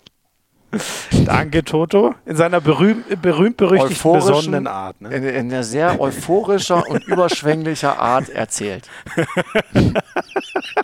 Ach, herrlich. Ähm, da gibt es ein ganz geiles Zitat äh, von dir zu aus dem Interview, wo du mal gesagt hast, ich habe es ihm und mir nicht zugetraut, diesen Job zu machen, bezogen auf, dass ihr Trainer werdet. Jetzt ist er letztes Jahr Trainer der Saison in der zweiten Liga geworden. Du bist es in der HBL geworden, sicher auch befeuert durch euren Sensationserfolg im Pokal. Was ist da denn schiefgelaufen, dass ihr beide doch das geschafft habt? Oder natürlich gut ja, gelaufen? Wir, wir, wir, können halt sonst nichts. Naja, das hast du ja jetzt widerlegt, dass du genauso in einem Unternehmen, in welcher Funktion auch immer helfen könntest. Mit das der Ausrede ja kommst du das mir jetzt nicht. Ja, das habe ich ja nicht behauptet. Also, ja, aber das ist jedem klar geworden, glaube, der hier zugehört hat. Ja, ich glaube, ähm, ich habe das damals, oder ich habe das wahrscheinlich deswegen gesagt, weil wir schon, ja, uns beide oft sehr ähnlich sind. Also ich glaube, das, was so gerade diese Verbissenheit, diesen, diesen Ehrgeiz, diesen, dieses unbedingte Gewinnen, das sind wir uns sehr ehrlich, äh, sehr ähnlich. Mhm. Ähm, Thorsten ist, ist glaube ich, insgesamt noch ein bisschen introvertierter und ruhiger, wirkt mhm. er, aber wenn der Vulkan mal losgelassen ist, dann ist Toto natürlich noch mal weit über mir drüber. Das deswegen- ist so, diese Momente ja, gibt's. Ja, ja, ja. Die Okay. Momente gibt es auch bei dem Thorsten Jansen, aber er muss sagen, ja, ich glaube, er lernt ja auch dazu, man wird reifer und älter. Und ähm, ich habe in der gemeinsamen Zeit ganz oft erlebt, wie wir uns äh, bis aufs Blut bekämpft haben im Training und dann trotzdem zusammen äh, abends darüber gelacht haben und äh, uns benachteiligt gefühlt haben, wenn, wenn Bob beim Training falsch gepfiffen hat und uns die Bälle um die Ohren geschmissen haben. Und ähm, trotzdem ziehe ich auch wirklich den Hut davor, wie er das äh, in Hamburg da aufgebaut hat und die Mannschaft wirklich da aus der dritten Liga auch ähm, wirklich in die Bundesliga wieder geführt hat. Auch, auch wirklich sehr, sehr seriös, auch mit begrenzten Mitteln. Man darf das auch nicht vergessen, dass Hamburg da jetzt nicht irgendwo mit äh, Geld um sich schmeißt, sondern dass er sehr ähm, auf einem sehr guten Fundament da aufbaut und, und er auch dafür steht. Und ähm, ich glaube, er ist wenn ich das beobachte, wenn ich natürlich Spiele schneide, dann beobachte ich auch die Auszeiten und wenn ich sehe, wie er coacht und wie er es sagt. Es hat alles Hand und Fuß. Man merkt, er hat sehr viele Erfahrung, er versteht das Spiel und er hat halt auch eine Gabe, dass die Jungs ihm glauben und das ist der erste, das erste Ziel, was, was, was wichtig ist. Und ähm, äh, deswegen ähm, freue ich mich immer wieder, äh, mich mit ihm messen zu können. Ähm, er hat ja eben gesagt, das erste Spiel ist unentschieden ausgegangen. Ich hoffe, dass wir unser äh, letztes Saisonspiel gegen sie gewinnen werden zu Hause. Ähm, und wenn nicht, werden wir auch nach dem Spiel wahrscheinlich nicht über Handball sprechen, sondern darüber, wie es unseren Kindern geht, wie es den Eltern geht, ähm, äh, was wir sonst so machen, was wir vielleicht für einen Urlaub planen. Weil das sind dann eher die Gesprächsthemen, als, als über Handball zu sprechen. Ja, das glaube ich. Und ähm, jetzt hast du uns das für, für Toto wunderbar erklärt. Wie ist es denn bei dir, als du dann, ähm, du hast äh, erst nach deiner Spielerkarriere ja die zweite Mannschaft vom, jetzt weiß ich gar nicht mehr, war das nach deinem Karriere oder hast du die nicht sogar schon übernommen als in deinem letzten Spiel? Guck mal, da ist es schon wieder dieses gefährliche Halbwissen. Also, also ich habe äh, mein letztes Jahr als Spieler ähm, habe ich schon die ähm, zweite Mannschaft quasi, das war damals ähm, Hamper Lemgo ähm, in, der, in der dritten Liga, quasi als Chef. Habe ich doch völlig richtig gesagt, siehst du? Ja, Hast fast, du warst dir nicht ganz sicher. Also ich war, vorher war ich Co-Trainer von der A-Jugend äh, Ja. schon äh, anderthalb Jahre und Okay. habe dann quasi in meinem letzten Jahr als Spieler, wo ich aktiv noch gespielt habe, ähm, schon hauptamtlich die, die zweite Mannschaft übernommen, weil es einfach ja äh, so gepasst hat. Ich hatte da Unterstützung von einem Co-Trainer, ähm, falls ich dann wirklich Überschneidungen hatte. Aber das war ein sehr hartes Jahr, muss ich sagen. Es war Ja. wirklich, ja, du musst dir vorstellen, du gehst selber, kommst aus dem Training, bist eigentlich kaputt, willst duschen und dann musst du äh, nochmal anderthalb, zwei Stunden in der Halle stehen und, äh, und äh, die Jungs ja dann auch noch trainieren. Und ähm, das war schon oft ein Spagat. Das Jahr war sehr, sehr hart und anstrengend.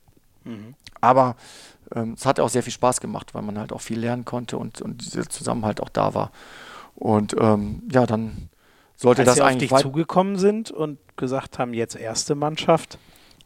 Ja, natürlich hat man dann geschluckt, aber man rückblickend hat man es ja irgendwo auch kommen sehen. Also ich denke, dass äh, in jedem Verein eine Trainerentlassung ja irgendwo so ein, so ein, so ein ja, es ist jetzt nicht, jetzt passiert sofort und man konnte es vorher nicht absehen, sondern oft kann man es ja so ein bisschen auch kommen sehen und es war dann wirklich, wir hatten eine Serie mit ein paar Niederlagen und dann hatten wir noch ein schlechtes Spiel und dann gab es wirklich so ein, ich sage mal, Spiel, wo es drauf ankam, wo wir auswärts in, in, äh, bei den Eulen, glaube ich, in Friesenheim verloren haben und dann standen wir wirklich mit, ich glaube, sieben Punkten Rückstand auf dem Abstiegsplatz.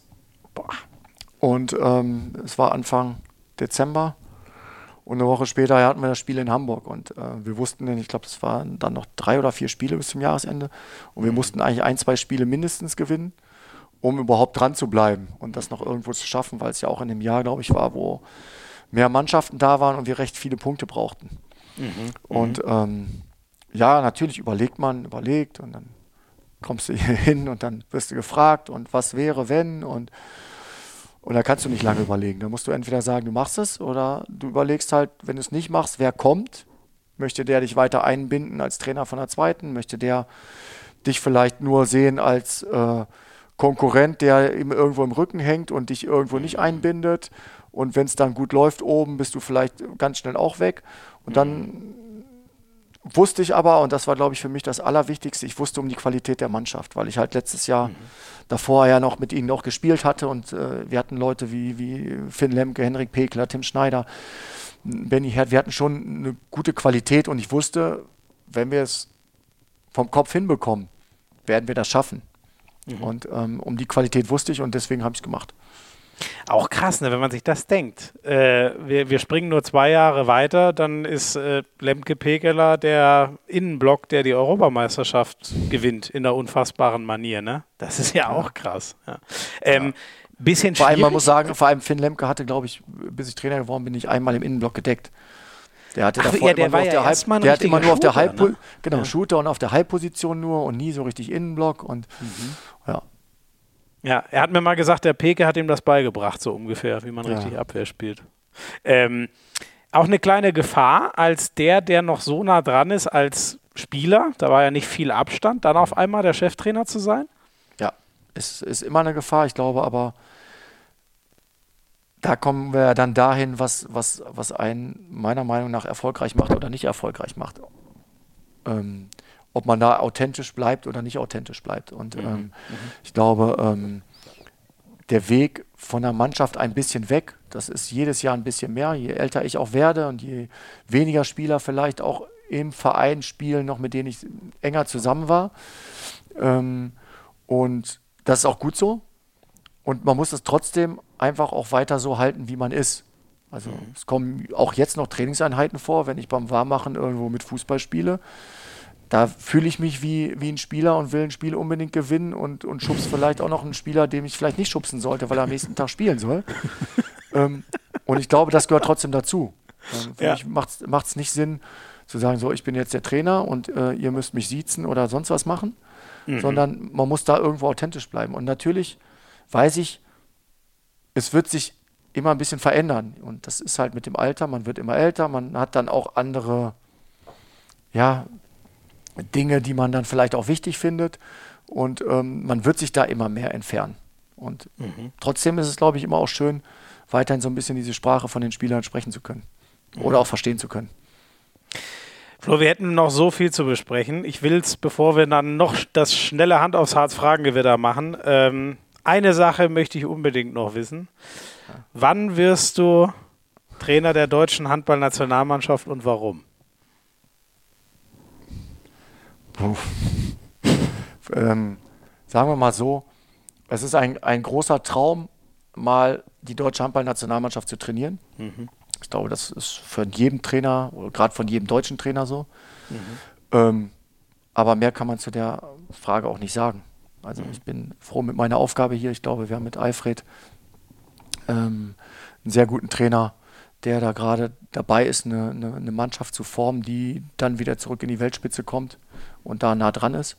Mhm. Und ähm, deswegen, Handballsport ist so schnelllebig, da mache ich mir jetzt schon mal überhaupt keine Gedanken drüber. Also ähm, das ist ganz, ganz weit weg, aber das ist natürlich trotzdem ein großer Traum. Also ich glaube, wer ein paar Länderspiele gemacht hat und ein paar habe ich gemacht, ähm, wenn man das auch als Trainer machen könnte, das wäre schon cool. Mhm. Sehr cool.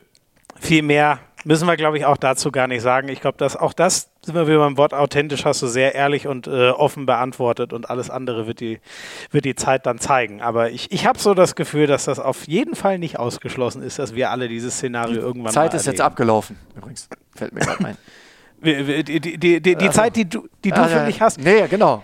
Dann gib mir eine Verlängerung von fünf Minuten. Ja, ja. Ein ganz kurzes Break. Es war doch nur ein Spaß, um dich abzuwürgen. Achso, okay. Und ich streng mich auch. Jetzt haben wir die Zwei-Stunden-Marke gerade überschnitten. Mein lieber Mann. Wir sind gleich wieder da mit dem letzten Teil.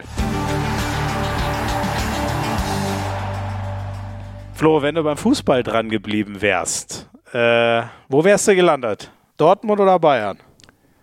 Hoffentlich bei Fortuna Düsseldorf. Oh, wirklich? Das wäre der Traumverein gewesen aus jugendlicher das war der Verein, wo ich als erstes als Kind mal im Stadion war. Und äh, ja. durch die natürlich Nähe zu, zu meinem Heimatort äh, ist da immer noch eine, eine, Sympathie. Ich bin kein wirklicher Fußballfan, aber mhm. bin Sympathisant für, für Fortuna Düsseldorf. Ähm, und äh, wenn man dann jetzt die anderen beiden Vereine sieht, dann auf jeden Fall eher Dortmund. Mhm. Ah, okay. Die Bayern sind jetzt einfach zu oft Meister geworden oder geografisch näher die Dortmunder oder was ist es? Ne, meine beiden Omas, die haben in Dortmund gelebt, deswegen habe ich da auch einen zusammen. Also da war ich auch dann früher mal im Stadion und das ja. dann noch mehr geprägt. Ja. Ähm, Trikot Nummer 15, 15 Jahre Spielerkarriere in Lemgo. Hat die Zahl eine Bedeutung? Ja, als ich die da damals gewählt habe, die 15, da wusste ich genau, dass ich 15 Jahre da spielen werde. Und dann haben wir das so ein bisschen als Marketing-Gag genutzt. Das ist natürlich Quatsch jetzt, ne? Nein, also- Sehr schöne Antwort. ja, ich habe, ich weiß nicht, warum ich die 15 damals genommen hatte. Ich hatte sie in, in Soling auch schon. Ähm, ich hatte sie in der A-Jugend beim TUSEM nicht, aber im letzten Jahr dann glaube ich schon. Und ähm, dann habe ich das einfach so übernommen, weil es einfach so eine Marotte von mir war. Und in der Nationalmannschaft wollte ich sie haben, habe sie aber damals nicht bekommen, weil ich weiß gar nicht mehr, wer sie da hatte. Und dann habe ich die 19 genommen und die ist dann halt auch dabei geblieben. Die, mit der wirst du dann gefühlt vielleicht sogar, ich weiß gar nicht, assoziiert man dich denn mehr mit der? Oder wie? Also du selber für dich ist schon. 15. Für dich 15 ist die eigentlich, ja. 15, ne? Ja, ja. Mich fragen immer alle, warum ich die, äh, die 19 hatte und nicht die 15 in der Nationalmannschaft. Ja, okay. Ähm, Gibt es denn eigentlich einen Verein, der irgendwie was Reizvolles wäre in der Handball-Bundesliga außer Lemgo, wo du sagen würdest, oh, das, wenn die anrufen würden und ich in Lemgo gerade keinen Vertrag mehr habe, das würde ich mir schon mal anhören? Jeder Verein in der Bundesliga ist reizvoll. Ich glaube, es ist ein, ein Privileg, in der Handball-Bundesliga arbeiten zu können. Äh, Und wenn man sieht, wie viele äh, Handballtrainer es ja auch gibt und wie wenig Jobs quasi in der Bundesliga, ist das für mich ein riesengroßes Privileg, da arbeiten zu können und zu dürfen. Und ähm, äh, für mich äh, würde es in jedem Verein ein Privileg sein, auch als Bundesliga-Trainer arbeiten zu können. Hört sich jetzt sehr, sehr komisch an, aber es ist, glaube ich, einfach so, weil es äh, gibt das nicht nehme so ich dir viele auch Jobs. komplett ab. Ja, Ja. das glaube ich. Da würde mich nur als Anschluss noch interessieren, weil du es vorhin so geil ausgeführt hast, wann für einen Spieler ähm, der nächste Schritt und wie man den vielleicht, welche Faktoren man damit einbezieht. Wie ist das eigentlich für einen Trainer? Das musstest du jetzt noch nie Also- machen, aber Aber der nächste, der nächste Schritt ist, ich glaube, worauf du hinaus willst, der nächste Schritt ist ja nicht immer weiter nach oben vielleicht in der Tabelle nee, genau. oder vom nicht Etat, sondern äh, der nächste Schritt kann ja auch sein, ein ganz anderes Projekt zu übernehmen. Mhm. Und deswegen äh, würde ich da auch nie irgendjemanden ausschließen oder jetzt bevorzugen. Also Mhm. jedes Projekt für sich kann ja sehr reizvoll sein. Ob es jetzt ist, eine, eine eine Mannschaft vor einem Abstieg zu bewahren oder eine Mannschaft in den Europapokal zu führen Mhm. oder eine Mannschaft zu einer Meisterschaft zu führen. Und ähm, das ist ja, für, kann jeder Verein sein. Deswegen Mhm. bin ich da sehr offen. Wenn es das Ausland wäre, Frankreich, Spanien, Skandinavien, was würde dich so am meisten Aber am liebsten, am liebsten Österreich, ich bin ein passionierter Skifahrer. Oder die Schweiz. Ah, wirklich. Aber gibt es da Vereine, Das die war, auch mal, das war auch mal ein großes Ziel eigentlich so von mir, wo ich mir so mal geträumt habe, wenn ich mal Trainer bin, will ich erstmal nach der Karriere zwei, drei Jahre vielleicht Jugend, dann zwei, drei Jahre irgendwo äh, am liebsten Österreich, Schweiz, dann kann ich vielleicht immer noch mal ein bisschen Skifahren und äh, habe nicht so viel Stress. So denkt man ja, aber da war ich jung. So Ja. denkt man jetzt aber nicht mehr. Ja, ja. Krass, dass du, aber ist Skifahren nicht viel zu gefährlich während der Karriere? Darf Ja, wenn, man es, das wenn, so? wenn es nicht kannst, du kannst das wahrscheinlich nicht. Das ist eine böse. Oh, ich glaube, wir müssen mal zusammen Skifahren gehen. Aber ich habe Ja, schon von deinen machen wir Tennis mal. Dann machen wir Skifahren und können Podcast dabei machen. äh, noch besser, geil. Da stellen wir uns auf der Hütte einen rein und dann reden wir über Handball. Das wird ja noch besser Ja. als die Folge. ähm, wenn Geld mal ausgeklammert wäre, welchen Spieler würdest du denn nach Lemgo holen als Karlsburger-Nachfolger? Ähm, Jonathan Karlsburgert. Ach, wirklich? Okay. Am liebsten hättest du den behalten, wenn du ihm das zahlen könntest, was er mutmaßlich woanders verdienen kann. Ja. Krass. Da wäre ich jetzt gar nicht drauf gekommen. Okay. Aber ist eine klare Antwort. Ähm, Aber ich glaube, es geht bei Jonathan nicht unbedingt ums Geld, sondern um die sportliche Perspektive. Das muss man auch klar und deutlich sagen. Also der Ja. ist ähm, natürlich ist das eine Begleiterscheinung, dass er Ja. da viel mehr Geld verdienen kann. Aber da geht es eher um diese sportliche Weiterentwicklung. Das ist ja das, was ich immer sage. Jeder Spieler muss immer wieder dann mit besseren jeden Tag trainieren. ja. Das geht ja auch offen passend Hand in Hand. Ne? Also selten verdient man ja bei einem Abstiegskandidaten mehr als beim ganz großen Champions League Team. Ach, sind ja wir, sind wir jetzt quasi der Abstiegskandidat? Okay. Nein, ich meinte nur, wenn er, in, wenn er extrem in eine Richtung gewechselt wäre. Weiß ich doch, euch. weiß ich doch. Ähm, hättest du eigentlich als Rechtshänder die gleiche Karriere gemacht wie als Linkshänder? ne, die gleiche geht ja nicht. Also ähnlich erfolgreich meine ich damit. Ach so. Als Linksaußen dann eben. weiß man nicht. Also es gibt ja Leute, die sagen, ähm, Linkshänder spielen immer eine Klasse höher, als sie eigentlich dürften, ähm, weil es so wenig gibt. ähm, andererseits finde ich, gibt es auch immer eine Menge Linkshänder, die Ausnahmekönner sind. Mhm. Und ähm, deswegen und, und ganz besondere Spieler. Und ähm, es gibt ja sogar in der Bundesliga, oh, jetzt muss ich natürlich genau überlegen, wie viele Trainer Linkshänder sind. Ich weiß auf jeden Fall von Roberto ist Linkshänder, ich bin Linkshänder. Jetzt muss ich überlegen, wer links noch, noch Linkshänder ist. Ja, Christian Prokop ist ja sozusagen beides, angelernter Linkshänder. Äh, ja, ansonsten ist, glaube ich, nicht viel, wenn ich so ja, drüber nachdenke. Aber spannend, ja. Ähm, ah, André Haber ist Linkshänder. Das heißt, wir haben schon drei. Okay. Ja gut, aber ist immer noch ist eine geringere Quote auf, aus, auf dem Feld, mal so grob überlegt. Ich kenne ja aber die Quote nicht, wie viele Linkshänder es zu Rechtshändern in Deutschland gibt. Oder auf der Welt. Kennst ja, du die Quote? Nee, ehrlich gesagt. Ich glaube, so gef gefühlt so habe ich irgendwas zwischen 15 und 20 Prozent, so knappes Fünftel, aber ohne Gewehr. So, und wie viel ist jetzt 3 von 18? Ähm, naja, das ist äh, weniger, das ist ja ein Sechstel. Ja. Wahnsinn, wie schnell ich Bruch rechnen kann noch, ne? 3, 18, äh, habe ich noch drauf. ähm, sag mal ehrlich, wer, wer, hat die Pizza 2007 ins Hotel bestellt? Äh, Yogi Bitter. ist das so? Ja, sicher. Ist das auch Fabrik? Da habe ich inzwischen, glaube ich, viele andere Antworten. Oder eher so nebulös, aber das ist so. Yogi war der, der die Pizza bestellt also hat. Also Yogi war auf jeden Fall dabei. Ich weiß nicht, wer es noch war, aber Yogi, ich war sicher raus, aber Yogi war sicher dabei. Jetzt bin ich mir gar nicht sicher, was er darauf geantwortet hat. Ich glaube aber, er hat das auch nicht ganz abgestritten damals. Siehst du, da müsst ihr jetzt nochmal in die alte, alte Folge reinhören. Bin ähm, mir sehr sicher. Und dann abschließend. Wer wäre ein guter Gast für Hand aus Harz? Wen sollten wir mal einladen? Ein guter Gast. Ich muss ja jetzt überlegen. Ich, ich kenne ja nicht alle, die schon da waren. Sag einfach mal, dann sage ich dir, ob sie schon da waren oder nicht. Achim Schürmann. Oh, hilf mir. Ähm, hat äh, hier beim TBV Lemgo 97 Deutscher Meister geworden, 2003 mit uns Deutscher Meister geworden. Kreisläufer hat auch gefühlt 40, 50 Länderspiele für Deutschland, hat aber dann relativ früh mit 29, glaube ich, mit seinen mit Knien, kaputten Knien aufhören müssen. Ist immer noch erfolgreicher, soweit ich das weiß, Trainer in der Oberliga. Mhm. Ähm, ist ein richtig geiler Typ, kann dir mhm tausend Geschichten erzählen, kann dir Geil. Lieder singen, weil er musikalisch äh, wirklich sehr, sehr äh, be bewandert ist und ist einfach ein geiler Typ. Und du wirst mit dem wahrscheinlich länger als zwei Stunden und zehn Spaß haben. ich versuche ja, die Leute nicht noch länger zu quälen, spätestens seit dieser Spitze von Bob heute. Krass, das ist zum Beispiel, das überrascht mich immer wieder, dass ich, aber gut, da war ich halt doch dann erst 13, als ihr Meister geworden. Ich hätte jetzt mhm. gedacht, ich kenne den ganzen Meisterkader von 2013. Das ist echt spannend, dass ich das jetzt mhm. nicht mehr. Meine Güte, habe ich wieder eine schöne Wissenslücke ähm, offenbart. Flo, ich danke dir sehr jetzt hast du auch wirklich das ungefähr so lang durchgehalten wie Bob ja. und äh, ich hoffe, das war auch okay für dich. Mir hat es auf jeden Fall eine Menge Spaß gemacht. Vielen, vielen Dank. Alles gut. Sehr gerne. Ich sage euch vielen Dank fürs Zuhören. Lasst uns gerne äh, eine gute Bewertung da, wenn ihr Lust habt. Aktiviert äh, die Glocke bei äh, Spotify. Dann kriegt ihr immer Bescheid, wenn es eine neue Folge Hand aufs Harz gibt. Macht's gut. Ciao, ciao.